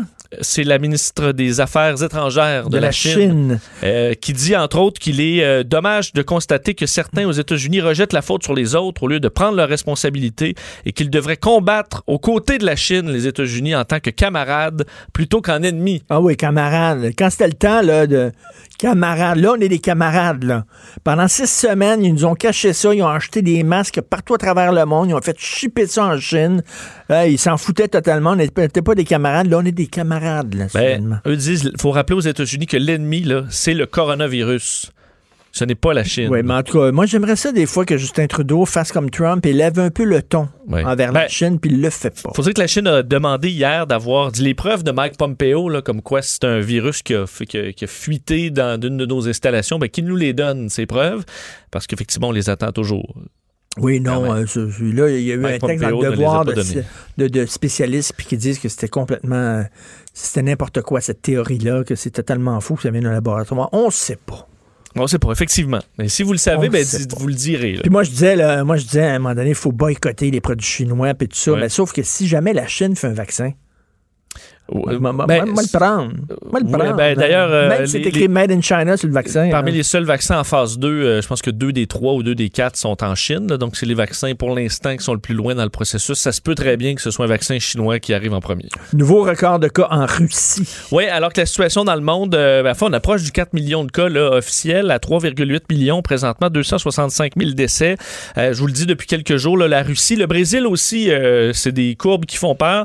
Euh, la Russie, nouveau record, donc plus de 11 000 nouveaux cas en 24 heures. Euh, ce qui est particulier avec la Russie, c'est que un peu comme l'Allemagne en début de pandémie, beaucoup, beaucoup de nouveaux cas, très peu de décès par contre. Eux, c'est 88 décès en 24 heures, donc c'est moins que le Québec pour euh, toute la Russie. Euh, mais on se questionne, la Russie dit, ben, c'est parce qu'on teste massivement, alors que d'autres disent, bon, on calcule très peu les décès, entre autres des décès qui sont, par exemple, de, pneumonie. On va marquer pneumonie plutôt que, plutôt que coronavirus, des gens qui, au bout de leur vie euh, de- du coronavirus, ben, pètent du cœur. On va marquer crise cardiaque au lieu de COVID-19. Ah oui. Alors, il y a des euh, critiques à savoir est-ce qu'on compte vraiment tout le monde ou est-ce que c'est parce que la Russie vraiment dépiste massivement? C'est assez opaque, la- la- les, les techniques faites par la Russie, mais ce qu'on voit en tout cas, c'est que le nombre de cas euh, bondit de façon majeure, alors que le Royaume-Uni s'apprête à prolonger son confinement, mais devrait assouplir certains, certaines choses dans le mode de vie. On devrait en savoir plus dans les prochaines heures. Écoute, là, ton dernier point, j'ai de la misère à le croire. Oui. Vraiment une chute du tourisme international en 2020, pour vrai? Oui, mais chute qui est chiffrée euh, maintenant, en fait, qui est en haut parce que le- les gens de l'Organisation mondiale du tourisme, euh, on avait euh, dans, les, euh, dans les dernières semaines là, évalué, en fait, c'était à la fin mars, une chute de 20 à 30 du, du, du- du tourisme international. Je m'en souviens même d'avoir dit là, 20 Il me semble qu'on est déjà pas mal pire que Ben ça. oui. Ben là, ils ont révisé, là. Et là, c'est plus 60 à 80 euh, en 2020 de chute, donc, du tourisme international. Et ça, ça, causera des pertes majeures. D'ailleurs, dans les trois premiers mois de l'année, on a perdu 80 milliards. Mais ce n'est que la pointe de l'iceberg, puisqu'on explique que les pertes financières pourraient atteindre 1200 milliards euh, dans le monde en raison de l'arrêt du tourisme, qui va reprendre selon trois scénarios. Si ça reprend début juillet, On n'y croit pas vraiment. Là. Ce serait des baisses de 60% des arrivées. Là, on dit arrivées donc de touristes dans le monde. Début septembre, moins 70% Début décembre, on serait à moins 80% Puis évidemment, si on sera en 2021, ben c'est encore plus que ça, mettant en danger 100 à 120 millions d'emplois directs dans le tourisme. Puis on explique que ce sera la demande intérieure qui va repartir en premier. Donc, comme ici, là, si on commence à voyager à l'intérieur du Québec, ça pourrait aider. Et entre autres, on a parlé de la- de l'Australie et la Nouvelle-Zélande qui euh, ont, disons, inventé le concept de bulle de voyage et qui vont peut-être faire ça dans les prochains mois. C'est-à-dire s'associer deux à un pays. pays qui ont, euh, disons, des, contrôlé leur, leur pandémie et qui permettront le voyage entre ces pays-là plus facilement. Alors, une fois que tu as déconfiné, que tu peux voyager chez vous, ben, on pourrait s'associer, comme nous, on pourrait s'associer avec les, Les les? Bahamas. Ou- Non, ou les États- pas bien, bien. les Bahamas. ouais, Les. Bahamas? Ouais, c'est le fun, les ça. pays des Bahamas. Sur puis, les Caicos? Ouais, ou je disais des pays comme euh, qui nous envoient des on a des travailleurs qui peuvent euh, des travailleurs agricoles dont on a bien besoin puis d'autres Québécois vont en vacances. Mais alors c'est un concept qui va peut-être faire des bon, petits mais ça. faut- ce sera dans les euh, Ouais, hier, plusieurs mois. hier, je me suis promené en France. Je suis allé visiter le Louvre, puis je me suis promené dans les rues de Paris. C'était super le fun. Sur Google Street View? Non, mon casque euh, Oculus. Ah, c'est vrai. Mon casque de réalité virtuelle. Faudrait que j'essaye ça. Quand j'ai besoin des fois de sortir un peu, là, de, de, de voir, j'ai mis mon casque. Ouais. Là, j'étais dans mon bureau, puis je me promenais dans le Louvre, puis je me promenais à Paris, puis j'ai vu la Tour Eiffel. Parce que j'avais essayé ça dans, des- dans le début là, de l'Oculus, j'avais trouvé ça que c'est mal fait, mais Non, non, ça a non, probablement ça a évolué depuis. euh, Ça a changé, c'est Pourquoi vraiment. tu nous l'amènes pas ici qu'on l'essaie? On va le désinfecter après, là, promis? Ah, ça pourrait être drôle. Puis euh, c'est branché sur, euh, sur Internet. On a, on a Internet ici? Ah, on a Internet, oui. Ah, ben, ce serait bon, ça. Ouais, hein? On va faire un petit, euh, un petit test à tout le monde. Je pense qu'Achille a besoin d'un petit voyage aussi. Là, pour se promener dans les rues de son pays natal. Écoute, il y a un truc où tu t'en vas sur, à Tchernobyl et tu vois le site, ça dure une quinzaine de minutes et tu te promènes sur le site de Tchernobyl et c'est hallucinant en trois. tu tournes, là, puis Et c'est, euh, ça te donne pas mal au cœur. Non, puis je suis Ah. allé visiter la maison de Anne Frank en Hollande, aux Pays-Bas. Puis je suis allé dans la station spatiale euh, où euh, Tom Cruise va aller tourner son prochain film. Oui, oui. on- Je suis allé- je suis allé là avant lui. Très jaloux, oui. Oui, merci Salut. beaucoup, euh, Monsieur le facteur Dessureau. Merci. Politiquement incorrect. Joignez-vous à la discussion. Appelez ou textez 187 Cube Radio. 1877 827 2346. Alors, il y a un groupe de grosses vedettes, Robert De Niro, Juliette Binoche, Kate Blanchett, Joaquin Phoenix. Lui, il est vraiment weird. Et Madonna qui ont écrit un texte en disant, là, ça fait la société de consommation. Ça fait, il y a des leçons à tirer de toute cette crise-là. Et quand on va revenir, il faut arrêter le consumérisme à tout prix. Hey, Madonna qui chantait I'm a Material Girl, Madonna qui nous dit qu'il faut arrêter de consommer. C'est vraiment à se pisser dessus. Euh, D'ailleurs, ça fait l'objet de la chronique de Mathieu Boccoté euh, dans le Journal de Montréal, artiste millionnaire et sermonneur. Il est avec nous, Mathieu. Salut. Bonjour. Insupportable. Ah, Insupportable. ben, j'ai- lu ça et à la manière, je crois, de millions de lecteurs qui sont tombés sur ça d'un côté ou de l'autre de l'Atlantique, j'étais fasciné. J'avais l'impression, on, on aurait dit un, un mauvais texte parodique euh, avec des signatures grotesques. Or non, c'était un vrai texte euh, parodique malgré lui, pourrait-on dire, et avec toute une série de figures qui incarnent euh, le consumérisme, le matérialisme, qui incarnent les inégalités sociales, qui incarnent tout ce qu'il prétendait dénoncer et qui nous sermonnait aujourd'hui au nom, euh, disait-il, de la vie sur Terre. Et euh, il y a quelque chose là-dedans d'absolument fascinant. C'est-à-dire, premièrement, c'est ce que j'appelle un signe ostentatoire de vertu, c'est-à-dire on, on signe ça pour mm, témoigner de son appartenance à l'aristocratie morale de l'humanité. Ensuite, on s'imagine que tout le monde est manifestement confiné dans une villa, un penthouse, un château, un Ben palace, d'une manière ou de l'autre. Euh, des gens qui ont 4, 5, 6 propriétés, euh, qui ont plusieurs voitures, qui ont une fortune immense, nous invitent désormais à vivre sobrement, pour ne pas dire frugalement. Il y a quelque chose là-dedans qui est grotesque et, euh, et qui est révélateur par ailleurs de tous les travers d'un petit milieu, justement d'artistes sermonneurs et milliardaires. Ben oui, dont, dont la, la- la vidéo qui circulait sur les médias sociaux, là, où tu vois oui, Hélène. Hélène DeGeneres euh, qui nous dit euh, Ah, je suis enfermée, je suis en prison. Écoute, sa maison coûte 25 millions de dollars. C'est une énorme maison avec une piscine infinie qui donne sur le Pacifique. Et là, je suis en prison.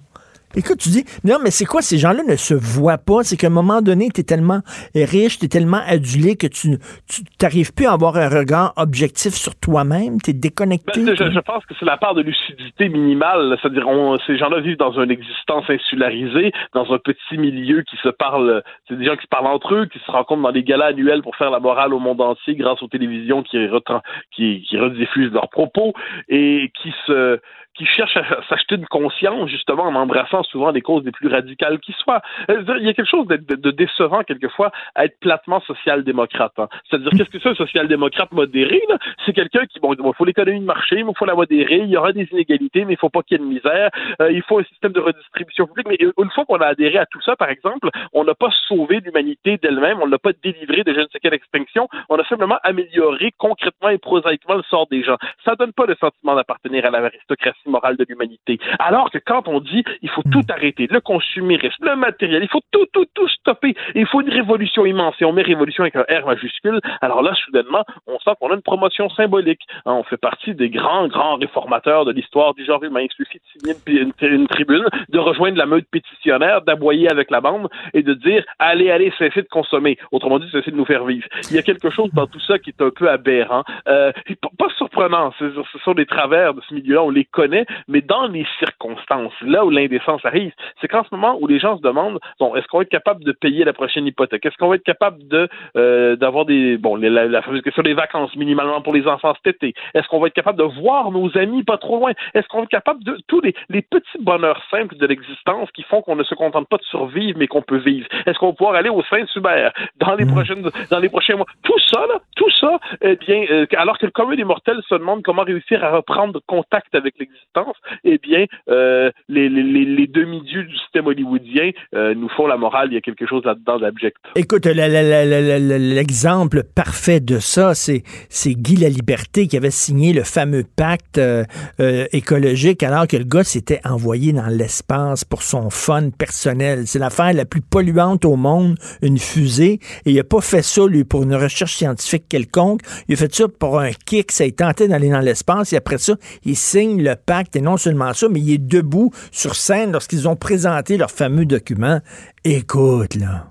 Ben, il y a cette formule, fameuse formule, on, dit des gens qui se voient plus aller. Hein. Et c'est mhm. un peu ça qu'il y, a en ce moment. C'est-à-dire, là, quand on voit Madonna, par exemple, Robert De Niro, j'ai vu passer de publier un, un, texte ce matin où moi, qui rappelait les différents engagements publicitaires de ces, ces grandes figures, qui, je le précise, euh, ne, ne manquent pas de talent, c'est le moins qu'on puisse dire. Et moi, je veux surtout pas les priver de leur droit de s'exprimer comme citoyen. Hein. Ça, comme citoyen, on devrait. Moi, là-dessus, je considère que qu'on soit riche ou pauvre, milliardaire ou sans le sou, euh, le, le, citoyen le droit de s'inscrire dans l'espace public. Mais ce qui m'énerve, c'est profiter d'une position à ce point privilégiée et tenir un discours à ce point contradictoire avec leur réalité. Puis encore là, moi, que les artistes prennent position politiquement, quand l'œuvre d'un artiste porte un sens pour le monde, par exemple, je donne souvent l'exemple de Gilles Vigneault. Dans l'œuvre de Gilles Vigneault, il y a une méditation sur la nature, il y a une méditation sur notre rapport aux, choses, à la vie. Euh, lorsque Gilles Vigneault tient un propos euh, écologiste, et ça me dérange pas une seconde, c'est une poursuite euh, prophétique, disons, de son œuvre poétique. Très bien, j'embarque. Quand Paul Tichet fait la même chose, très bien, il n'y a pas de souci, ça traverse son œuvre. Mais Robert De Niro, j'ai absolument rien contre lui, j'aime ses films, mais d'où vient exactement la légitimité pour euh, euh, se rassembler avec sa, tribu de surmillionnaires pour nous expliquer qu'on devrait désormais vivre chichement avoir le train de vie de son jardinier? Il y a quelque chose là-dedans qui, est un peu choquant. Exactement. À un moment donné, il faut aussi prêcher par l'exemple.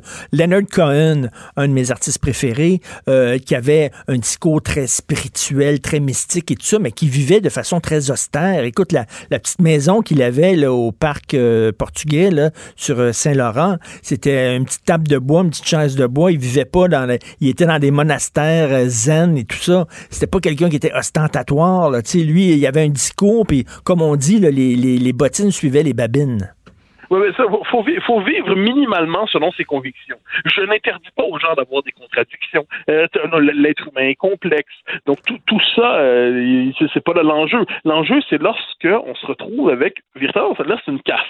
C'est même même pas une classe sociale, c'est une caste qui euh, est dans une position qui profite davantage, qu'on pourrait dire structurelle, euh, fondamentalement insensée. C'est-à-dire, il ne devrait pas être normal de pouvoir s'enrichir presque jusqu'au milliard, ou à tout le moins jusqu'aux dizaines et centaines de millions euh, par le cinéma. L'amuseur public devenu euh, quasi milliardaire, il y a quelque chose là-dedans d'un peu insensé.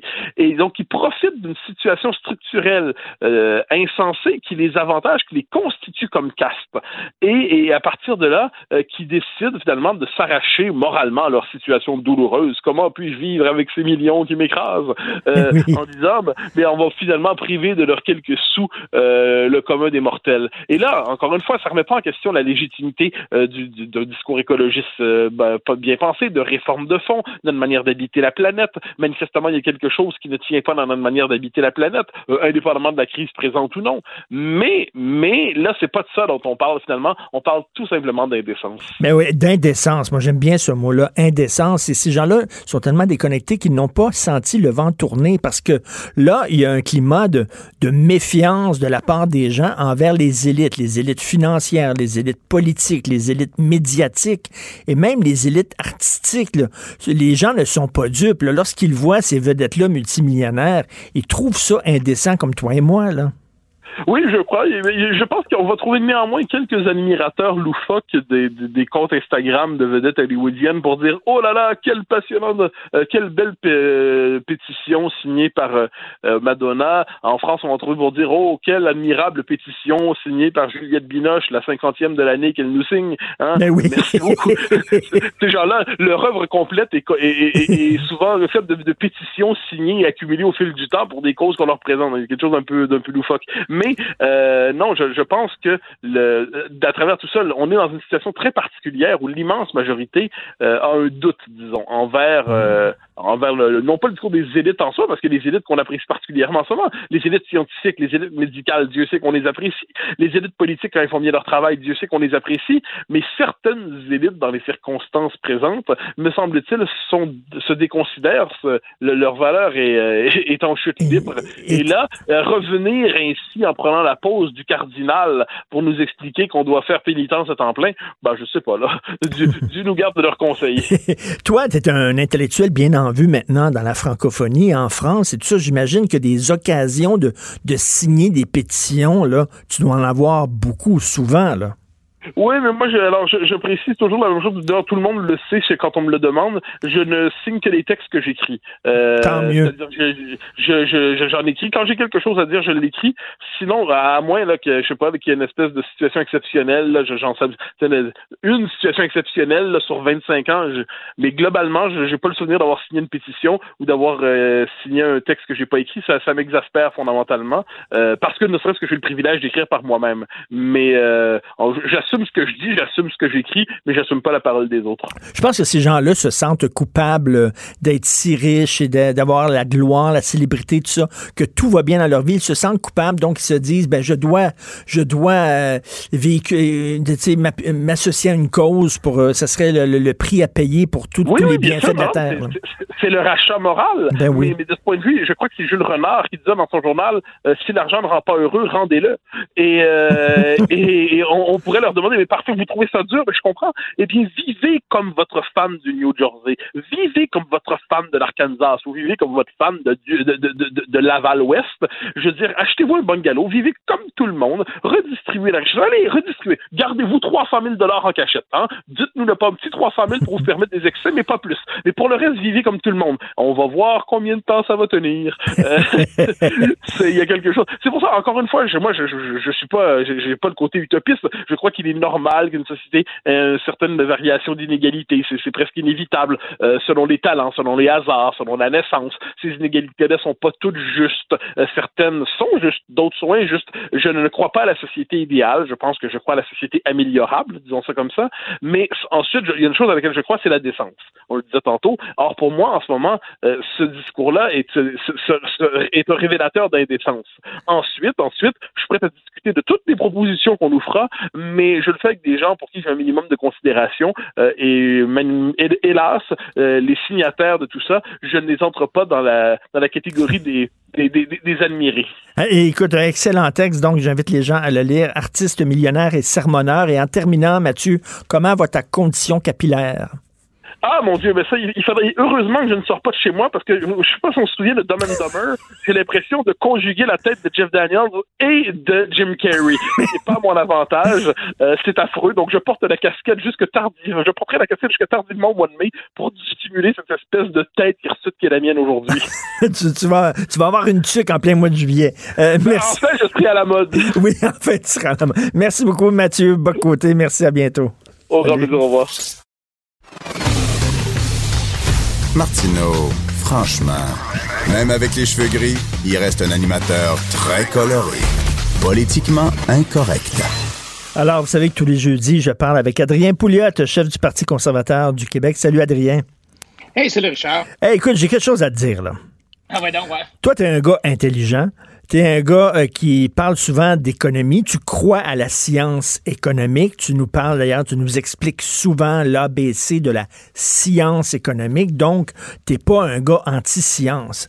J'ai devant moi un gros texte qui est paru dans le Devoir. C'est des gens, des chercheurs d'Oxford, de l'université d'Oxford, qui ont pris là dans un ils ont mis dans un ordinateur les données là de, la sévérité des mesures de confinement de différents pays. Ah oui. Et ah, je l'ai vu ça. Bon, et avec le nombre de décès, le nombre de cas, et ce qui ressort de cette étude-là, scientifique, c'est que plus un pays adopte des mesures sévères de confinement, moins il y a de morts. Il y a un lien entre les deux. Ben oui, euh, j'ai vu ça. Euh, qu'est-ce qu'ils disent dans ce document-là au sujet de la Suède? Je sais pas. Ben, la Suède, en fait, euh, si c'est le même document qu'on a vu, là, que, moi j'ai vu, là, euh, la Suède est parmi, euh, c'est quasiment l'avant, un des pays là, qui a le, moins de, de mesures de confinement obligatoires. Mhm. Puis, tu sais, entre toi et moi, Richard, on, se le dit souvent, les choses évoluent, à chaque jour, on apprend quelque chose de nouveau. le virus, tu sais, on apprend tous les jours. Mais pour l'instant, je te dirais que c'est pas clair encore euh, si les mesures de confinement fonctionnent si bien parce que presque tout le monde sur la planète a pris des mesures de confinement variables hein, d'une place à l'autre. Il y en a qui c'est plus sévère, il y en a qui c'est moins sévère. Euh, il y en a qui ont fermé toutes, euh, les, les commerces, sauf ceux qui sont vraiment absolument nécessaires, d'autres moins. Alors, c'est un peu difficile. Euh, si c'est la même étude, j'en ai vu une qui, prenait, pardon, six ou sept différents critères. Et la, Suède est un exemple bien intéressant à suivre. La, conclusion n'est pas encore tirée, mais eux, ils n'ont ont pas fait de confinement obligatoire. Par contre, donc, ils n'ont pas fermé les commerces. Par contre, ils ont dit aux gens, prenez des mesures de distanciation, ils ont empêché les rassemblements de plus de 100 personnes. Ils ont fermé les écoles. Mais ils ont gardé les restaurants et les bars ouverts. Euh, ils n'ont pas euh, empêché les gens de se promener dans les parcs. Et la conclusion n'est pas encore claire. Ben, écoute, chaque pays se euh, gosse, se gosse des mesures. On sait pas, on ne sait pas, mais quand même, reste que selon cette étude-là, puis là en même temps, tout, toutes les études se contredisent ces temps-ci. Même les études scientifiques, même les scientifiques se contredisent. Mais en tout cas, ils disent qu'il y a un lien. Il y aurait un lien entre la sévérité des mesures de confinement et le nombre de décès. Mais écoute, on verra. Il va peut-être demain avoir une étude qui contredit celle-là. Mais tu sais, il, faut, comprendre que euh, quand on, dit OK, grâce aux mesures de confinement, on a moins de morts. Donc, ils ont, ils partent d'un modèle où il y a pas de mesure aucune, puis ils disent, OK, s'il n'y avait aucune mesure, là, et puis que le virus partait en fou, ben voici combien il y aurait de morts. Et, ça, c'est le, fameux, la fameuse étude de Neil Ferguson du Imperial College of London qui, euh, qui a été publiée assez rapidement dans le, New York Times. C'est sorti euh, quasiment au début, au début de la pandémie. Euh, et cette étude-là, qui, qui avait été publiée au milieu du mois de mars, est un peu ce qui a fait paniquer tous les pays. Parce que c'est eux qui ont dit, écoute, si on fait rien, il va y avoir 2,2 millions de morts aux États-Unis. Puis là, tout le monde a embarqué là-dessus, tout le monde est parti avec ça, puis euh, ouais. Mais quand tu regardes d'où est-ce que ça vient, ce 2,2 millions de morts-là aux États-Unis, ça assumait que 81% de la population des États-Unis serait infectée par le virus et qu'il y aurait euh, 1%, à peu près 1% de décès. Mais là, 81 là, Richard, ça ne fait aucun sens. Ça n'a pas de sens parce que quand tu regardes, par exemple, la grippe espagnole, la grippe espagnole, euh, il y a eu 28% de la population qui a été infectée. La grippe porcine, il y a eu 20% de la population qui ont été infectés. Alors, le 81 là, ça faisait pas de sens. Tu sais, ça assumait un peu comme, comme on le disait à Radio-Canada, si la tendance se maintient. C'est hmm. sûr que si la tendance se maintient, puis que tu as le, le virus du VIH, euh, tous les homosexuels sur la planète vont mourir. Là, hmm. Quand tu prends des tendances comme ça, ça n'a pas, c'est pas réaliste. Mais avec ce chiffre-là de 2,2 millions de morts aux États-Unis, ben là, tout le monde a paniqué. Puis on a. Alors, quand tu dis, OK, on a mis des mesures de confinement, et là, au lieu d'avoir 2,2 millions de morts, on a, disons, 60 000 morts aux États-Unis, ben là, les gens, le président Trump se promène en disant Ah, regardez comment je suis bon, on a sauvé des millions puis des millions de vies grâce aux mesures de confinement. Mais c'est-tu vraiment ça? on ne le sait pas. Alors, tout ça, c'est encore flou. On, va, on a l'expérience de la Suède qui va nous aider. Euh, il y a la Corée du Sud aussi. Il y a quelques pays, deux, trois pays là, qui ont pris très, très peu de mesures. Mais moi, ça, ça me dit une chose, Richard, c'est que un politicien de ce temps-ci, vraiment, bien honnêtement, je regarde M. Legault, là, puis il n'est pas dans une situation facile parce que c'est sûr que déconfiner, c'est bien plus difficile que confiner. Confiner, tu passes un décret, puis pouf, tout le monde est obligé de rester chez eux. Tu sais. Mais là, déconfiner, tu as, un paquet d'épées de, de Damoclès au-dessus de toi, tu sais, politique, juridique, médiatique, médical. Puis éventuellement, Legault n'aura pas le choix à Montréal, là, je veux dire, on, commence déjà à parler d'une autre semaine, mais tu sais, je veux dire, on ne peut pas rester confiné jusqu'à temps qu'on ait un virus, là, ça n'a pas d'allure. Un vaccin, oui. Euh, euh, un, vaccin. Alors, donc, puis, euh, il, va être obligé de prendre des décisions. Puis, c'est, il se fie sur des économistes, des experts, mais des experts, là, il y a, tu sais, nous autres, toi et moi, on est des commentateurs, mais ben des experts, il y en a en masse qui se prononcent à la TV. Il y en a qui sont bons, euh, qui sont pour le déconfinement, d'autres qui sont contre. Il y en a qui savent euh, ce dont ils parlent, mais tu as bien des petits experts qui sont trop collés sur leur caméra web quand ils font les entrevues sur Zoom, puis que tu leur vois avec le nez puis le menton. Tu as des soi-disant experts qui répètent ce qu'ils ont entendu une heure plus tôt sur une autre chaîne mm. ou à la radio ou à, ou à Cube. Tu sais. Mm. Alors, finalement, des experts tu as l'impression que plus il y a d'experts, moins on comprend. Puis, ça, donne des résultats capotés. Regarde l'affaire du 60 ans ben au Québec. Là. OK, on, a disait, on disait, là, euh, euh, si tu es en bas, euh, non, il disait en 60 ans et en haut, il faut que tu restes chez vous. Mais là, on vient de dire 60 à 69 ans, tu peux aller travailler. C'est ça. Alors donc, le Québec a dit, ben, le fédéral a dit 65. Le Québec a dit Ah non, nous autres, on est prudents, on est plus, tu sais, on fait attention nos vieux, tout ça. Donc, on, à partir de 60 ans, on ne veut pas que vous sortiez. Et là, ils réouvrent les écoles et les garderies, puis ils réalisent tout d'un coup que Wow, on va manquer de monde, là. Alors là, d'un coup, ils disent OK, 60 ou 69, tu peux aller travailler dans une garderie ou une école pour aider, mais quand tu reviens chez toi, tu ne peux pas embrasser tes petits-enfants. tu sais, parce que t'as encore ces règles-là. Ben oui, non, mais c'est. C'est fou, là. Tu sais, le, masque. Le masque, c'est une joke. Tu sais, au début, c'est pas nécessaire. Même, on disait, le docteur Arruda disait, c'est dangereux parce qu'on va le mettre tout croche puis on va s'auto-contaminer.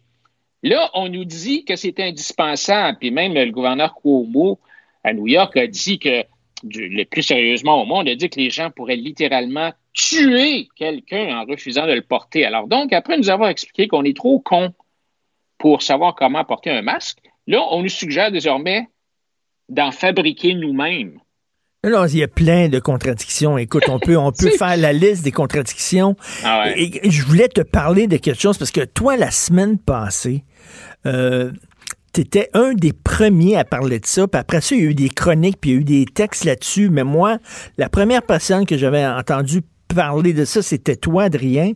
Tu avais, parlé d'un point de presse de François Legault et tu avais dit, as-tu remarqué, Richard, à un moment donné, dans, son point de presse, il a dit, il faut déconfiner parce qu'on a besoin de l'argent des taxes et des impôts. C'est toi, je crois, qui me disais ça.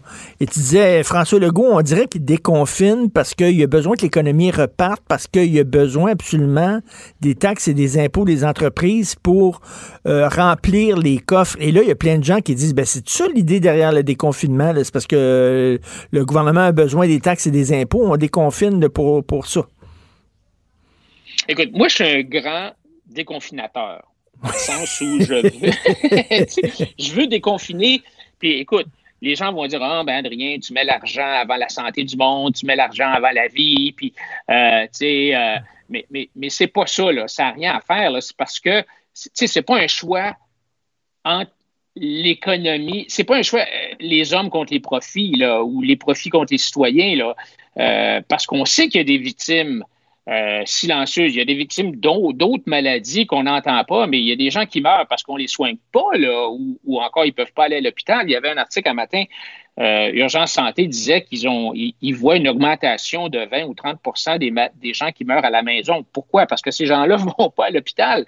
Alors, tu sais, tu as des victimes, tu as des victimes inconnues, euh, tu sais, les gens qui vont, le, le pauvre monsieur de 84 ans qui s'est jeté en bas de son balcon parce que le confinement l'a complètement Ben oui. déprimé. Alors, tu as une augmentation des suicides. Puis toi, puis moi, on s'est parlé de ça il y a, il y a deux mois. Là, tu sais, il y a un coût économique à, à- à ce confinement obligatoire-là, mais il y a un coût social. Le problème, c'est que le coût, le coût social, on ne le voit pas tout de suite. Mais attends de voir la vague de décrochage scolaire dans six mois. Attends de voir les visites chez les psychologues dans six mois. On ne connaît pas les chiffres. Alors, ça permet à tous ceux qui comprennent rien à l'économie ou qui n'aiment pas l'économie d'accuser, de m'accuser moi ou d'autres gens comme moi de préférer l'économie à la santé des Québécois. Mais, mais c'est pas vraiment ça. Alors, tu sais, je pense que oui, il faut déconfiner. Euh, mais là, honnêtement, je- sais, on a l'impression que plus on s'enseigne, plus on est mêlé. Puis c'est toi qui, qui, qui, qui m'as dit ça il y a une couple de semaines où tu avais écrit dans ton journal, dans, dans, dans le Journal de Montréal. C'est vraiment, confus. Comme là, je regarde la situation à Montréal. À Montréal, là, euh, Richard, tu sais, on s'est fait dire, là, tout est sous contrôle, ça va bien aller. Hein, le, mi- le premier ministre a été tellement rassurant. Euh, mais là, tu sais, je regarde ce qui se passe à Montréal, puis c'est- c'est vraiment inquiétant. là, le, le- le- tu, tu regardes le- le- depuis que le, coronavirus, que ça a commencé à Montréal puis à Laval, tu as cette augmentation-là de gens qui meurent chez eux. Tu as euh, des. des euh, avant-hier soir, là. Mais donc, tu serais pour un tu confinement, arrivais- plus, tu serais pour un confinement Ben- plus sévère à Montréal? Ben, en tout cas, sûrement déconfiner le reste de la province. Ça, Ben oui, ça c'est sûr. Mais, mais tu sais, je regarde ce qu'ils font à Montréal, puis je ne sais plus quoi penser. Parce que je ne sais plus qui croire. Mm. euh, avant-hier, il y a quelqu'un qui s'est présenté à une urgence à Montréal, dans un hôpital qui n'est pas un hôpital COVID. Puis ce gars-là avait le COVID. Alors, ils ont dit écoute, on ne peut pas te traiter, nous autres, ici.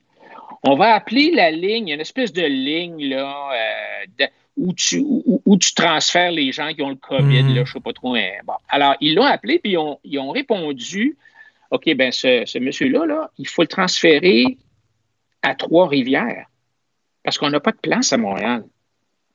Mais là, tu sais, je veux dire, d'un côté, on nous dit, ah, ben, c'est un petit peu serré à Montréal, mais on est correct. Au début, c'est, c'est, ah, ben, tout va bien. Ensuite de ça, ben, ça va pas trop bien dans les CHSLD. Après ça, ben, Les hôpitaux. hmm, ça va pas trop bien Les dans hôpitaux. les hôpitaux. Euh, mais ça va bien à part à l'extérieur des hôpitaux et des CHSLD, sauf à Montréal-Nord.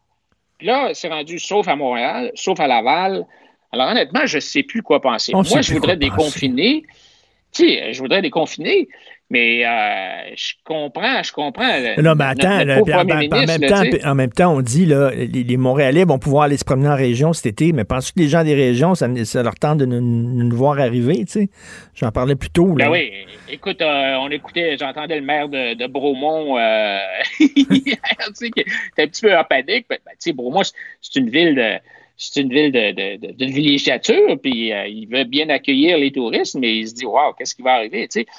Alors, écoute, c'est pas évident, mais il y a beaucoup de, tu sais, je comprends que pendant la pandémie, t'es pas là pour critiquer le gouvernement, puis c'est correct. Je veux dire, il faut qu'on se serre les coudes, puis il faut, euh, il faut appuyer le gouvernement. C'est pas le temps de faire du, du, euh, de, de faire le gérant d'estrade. Mais il va vraiment y avoir une, une grosse, grosse euh, réflexion à faire sur tout ça parce que euh, je pense que on- on- quand on regarde les résultats du Québec, tu sais, quand tu regardes, le, regarde le, le- le- nombre de, de- de décès par million, là, on est, ça, c'est quand même une relativement bonne mesure dans la mesure où tu euh, prends tout le monde en- depuis le Hmm. même jour, là, mettons depuis le pro- la première hausse de 30 cas. Quand tu compares tous les pays, hey, le Québec, là, euh, bientôt, on va, je ne te dis pas qu'on va être premier, mais on, a battu euh, les États-Unis. On a plus de morts par million qu'aux États-Unis.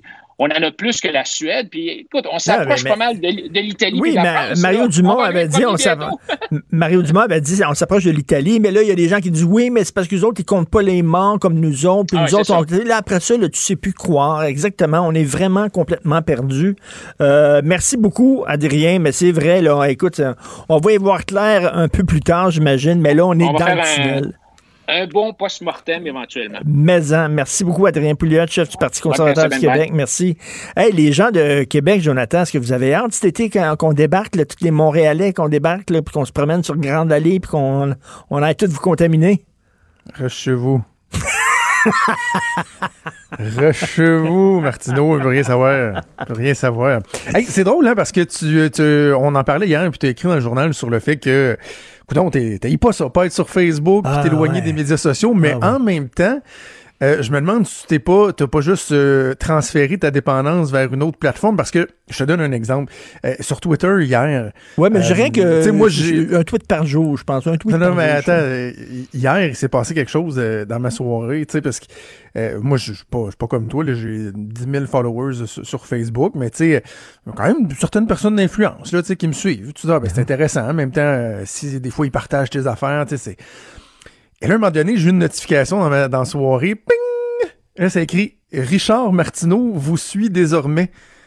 Et là, j'étais partagé entre me dire, wow, Oui. Richard Martineau me suit, puis comment ça se fait que tu me suivais pas encore, si bol? Ben non, mais j'ai appris ça, mais, mais j'étais pas sur Twitter, moi.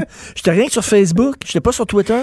Puis là, là, là j'ai commencé à 80 utiliser... 000 personnes qui te suivent, je Je pense. suis jamais euh, là quasiment. récent. Fait que là, je suis allé sur Twitter, puis là, ils ont dit euh, Voulez-vous suivre Jonathan Trudeau? Puis là, je dis Non, regardons ça, je le suivais qui pas. Je- Ben, il dit, Ben oui, je le suivre. Des fois, il dit des choses intelligentes. Euh, hey, Richard, hier, euh, hier aussi, on parlait. euh, je, te, je te disais que les conspirationnistes puis les louches là, commençaient de plus en plus à m'inquiéter. Oui. Je, parler au conditionnel parce qu'on ne peut pas présumer de rien, mais là, euh, ce qui se passe, c'est que les tours, euh, les tours de cellulaires qui ont été incendiés, là, C'est fou, ils sont des arrestations qu'il y a eu à Saint-Adèle, est-ce qu'on peut avoir les noms des gens arrêtés, qu'on aille voir leur profil Facebook euh, assez rapidement, s'il vous plaît? Oui. Je veux savoir ces gens-là sont amis avec qui, suivent quoi. Oui. Euh, et ils font partie de quel mouvement? Je vais juste Oui. poser la question. Là. Je l'affirme pas. Je, veux- je, je pose des questions. Je le je mets au conditionnel. Ce serait intéressant de, de le savoir. Mais ça, ça a l'air de, de deux coucous. Ouais. C'est un gars et une fille, je sais Ouais. pas si c'est un couple ou quoi. Ben écoute, le mouvement ça serait le fun, là, là, mais- anti-5G, là, il est, il est intense. Là, tu sais. puis les 5G, puis les vaccins avec une puce, puis Bill Gates qui veut tout nous, euh, nous mettre en rang avec une puce pour nous suivre, puis tout ça, là, c'est, on, on, on est des mêmes tales. On est des mêmes tales. Mais ils sont pas censés lutter contre les fake news, les médias sociaux? Il avait pas dit ça, Zuckerberg? Ben, les fake news, c'est nous. C'est Ah ça, oui, c'est ça, faut que tu vrai. comprennes. C'est vrai, c'est vrai. Ça, c'est nous, les fake news, Ben oui, c'est vrai. Écoute, euh, mais Adrien me disait tantôt, on ne sait plus quoi croire. Puis le, le, le- le mot de la journée, c'est confusion. Contradiction, confusion. On est un peu mêlés. Même le gouvernement semble mêlé dans ses messages. Ouais. Et euh, j'avais une image que je trouve sympathique que j'ai dit à Salut Bonjour il y a, il y a quelques minutes. Je disais, tu sais, le, le fameux point de presse de 13 heures, là, euh, on avait l'impression que c'était comme un, un bon téléroman, une bonne série télé là, qui vient scotcher la population en entier à son divan, puis elle veut pas manquer un épisode. tu sais. On peut faire ce parallèle-là, mais là, le problème, Richard, c'est que dans la gestion de la crise du gouvernement, ça commence à s'apparenter aussi à un téléroman, là. Tu sais, des revirements de situation, des suspens, des intrigues, puis là, tu fais comme, ah ben non, en quoi il s'est passé ça, je l'ai pas vu venir. Mais ça devrait pas arriver dans une gestion de crise, là. Mm. Et là, il y a un risque pour le gouvernement, là. Il y, a- il y a un risque réel. Oui. Je vais revenir là-dessus en début d'é- d'émission, le 60-70 ans, là. Ça marche pas. On est mêlés. Ça marche juste pas. Marche pas. Ils l'ont On échappé. est, on est complètement mêlés. Ouais. Écoute, on t'écoute avec Maude Boutet. Toujours une émission super intéressante, des bons invités, des bons commentaires, des bonnes entrevues. Euh, faut écouter cette émission-là. Maude Boutet, merci beaucoup. Achille Moinet à la réalisation. Merci Hugo Veilleux à la recherche. Merci beaucoup. Et on se reparle demain 8 h. Passez une excellente journée.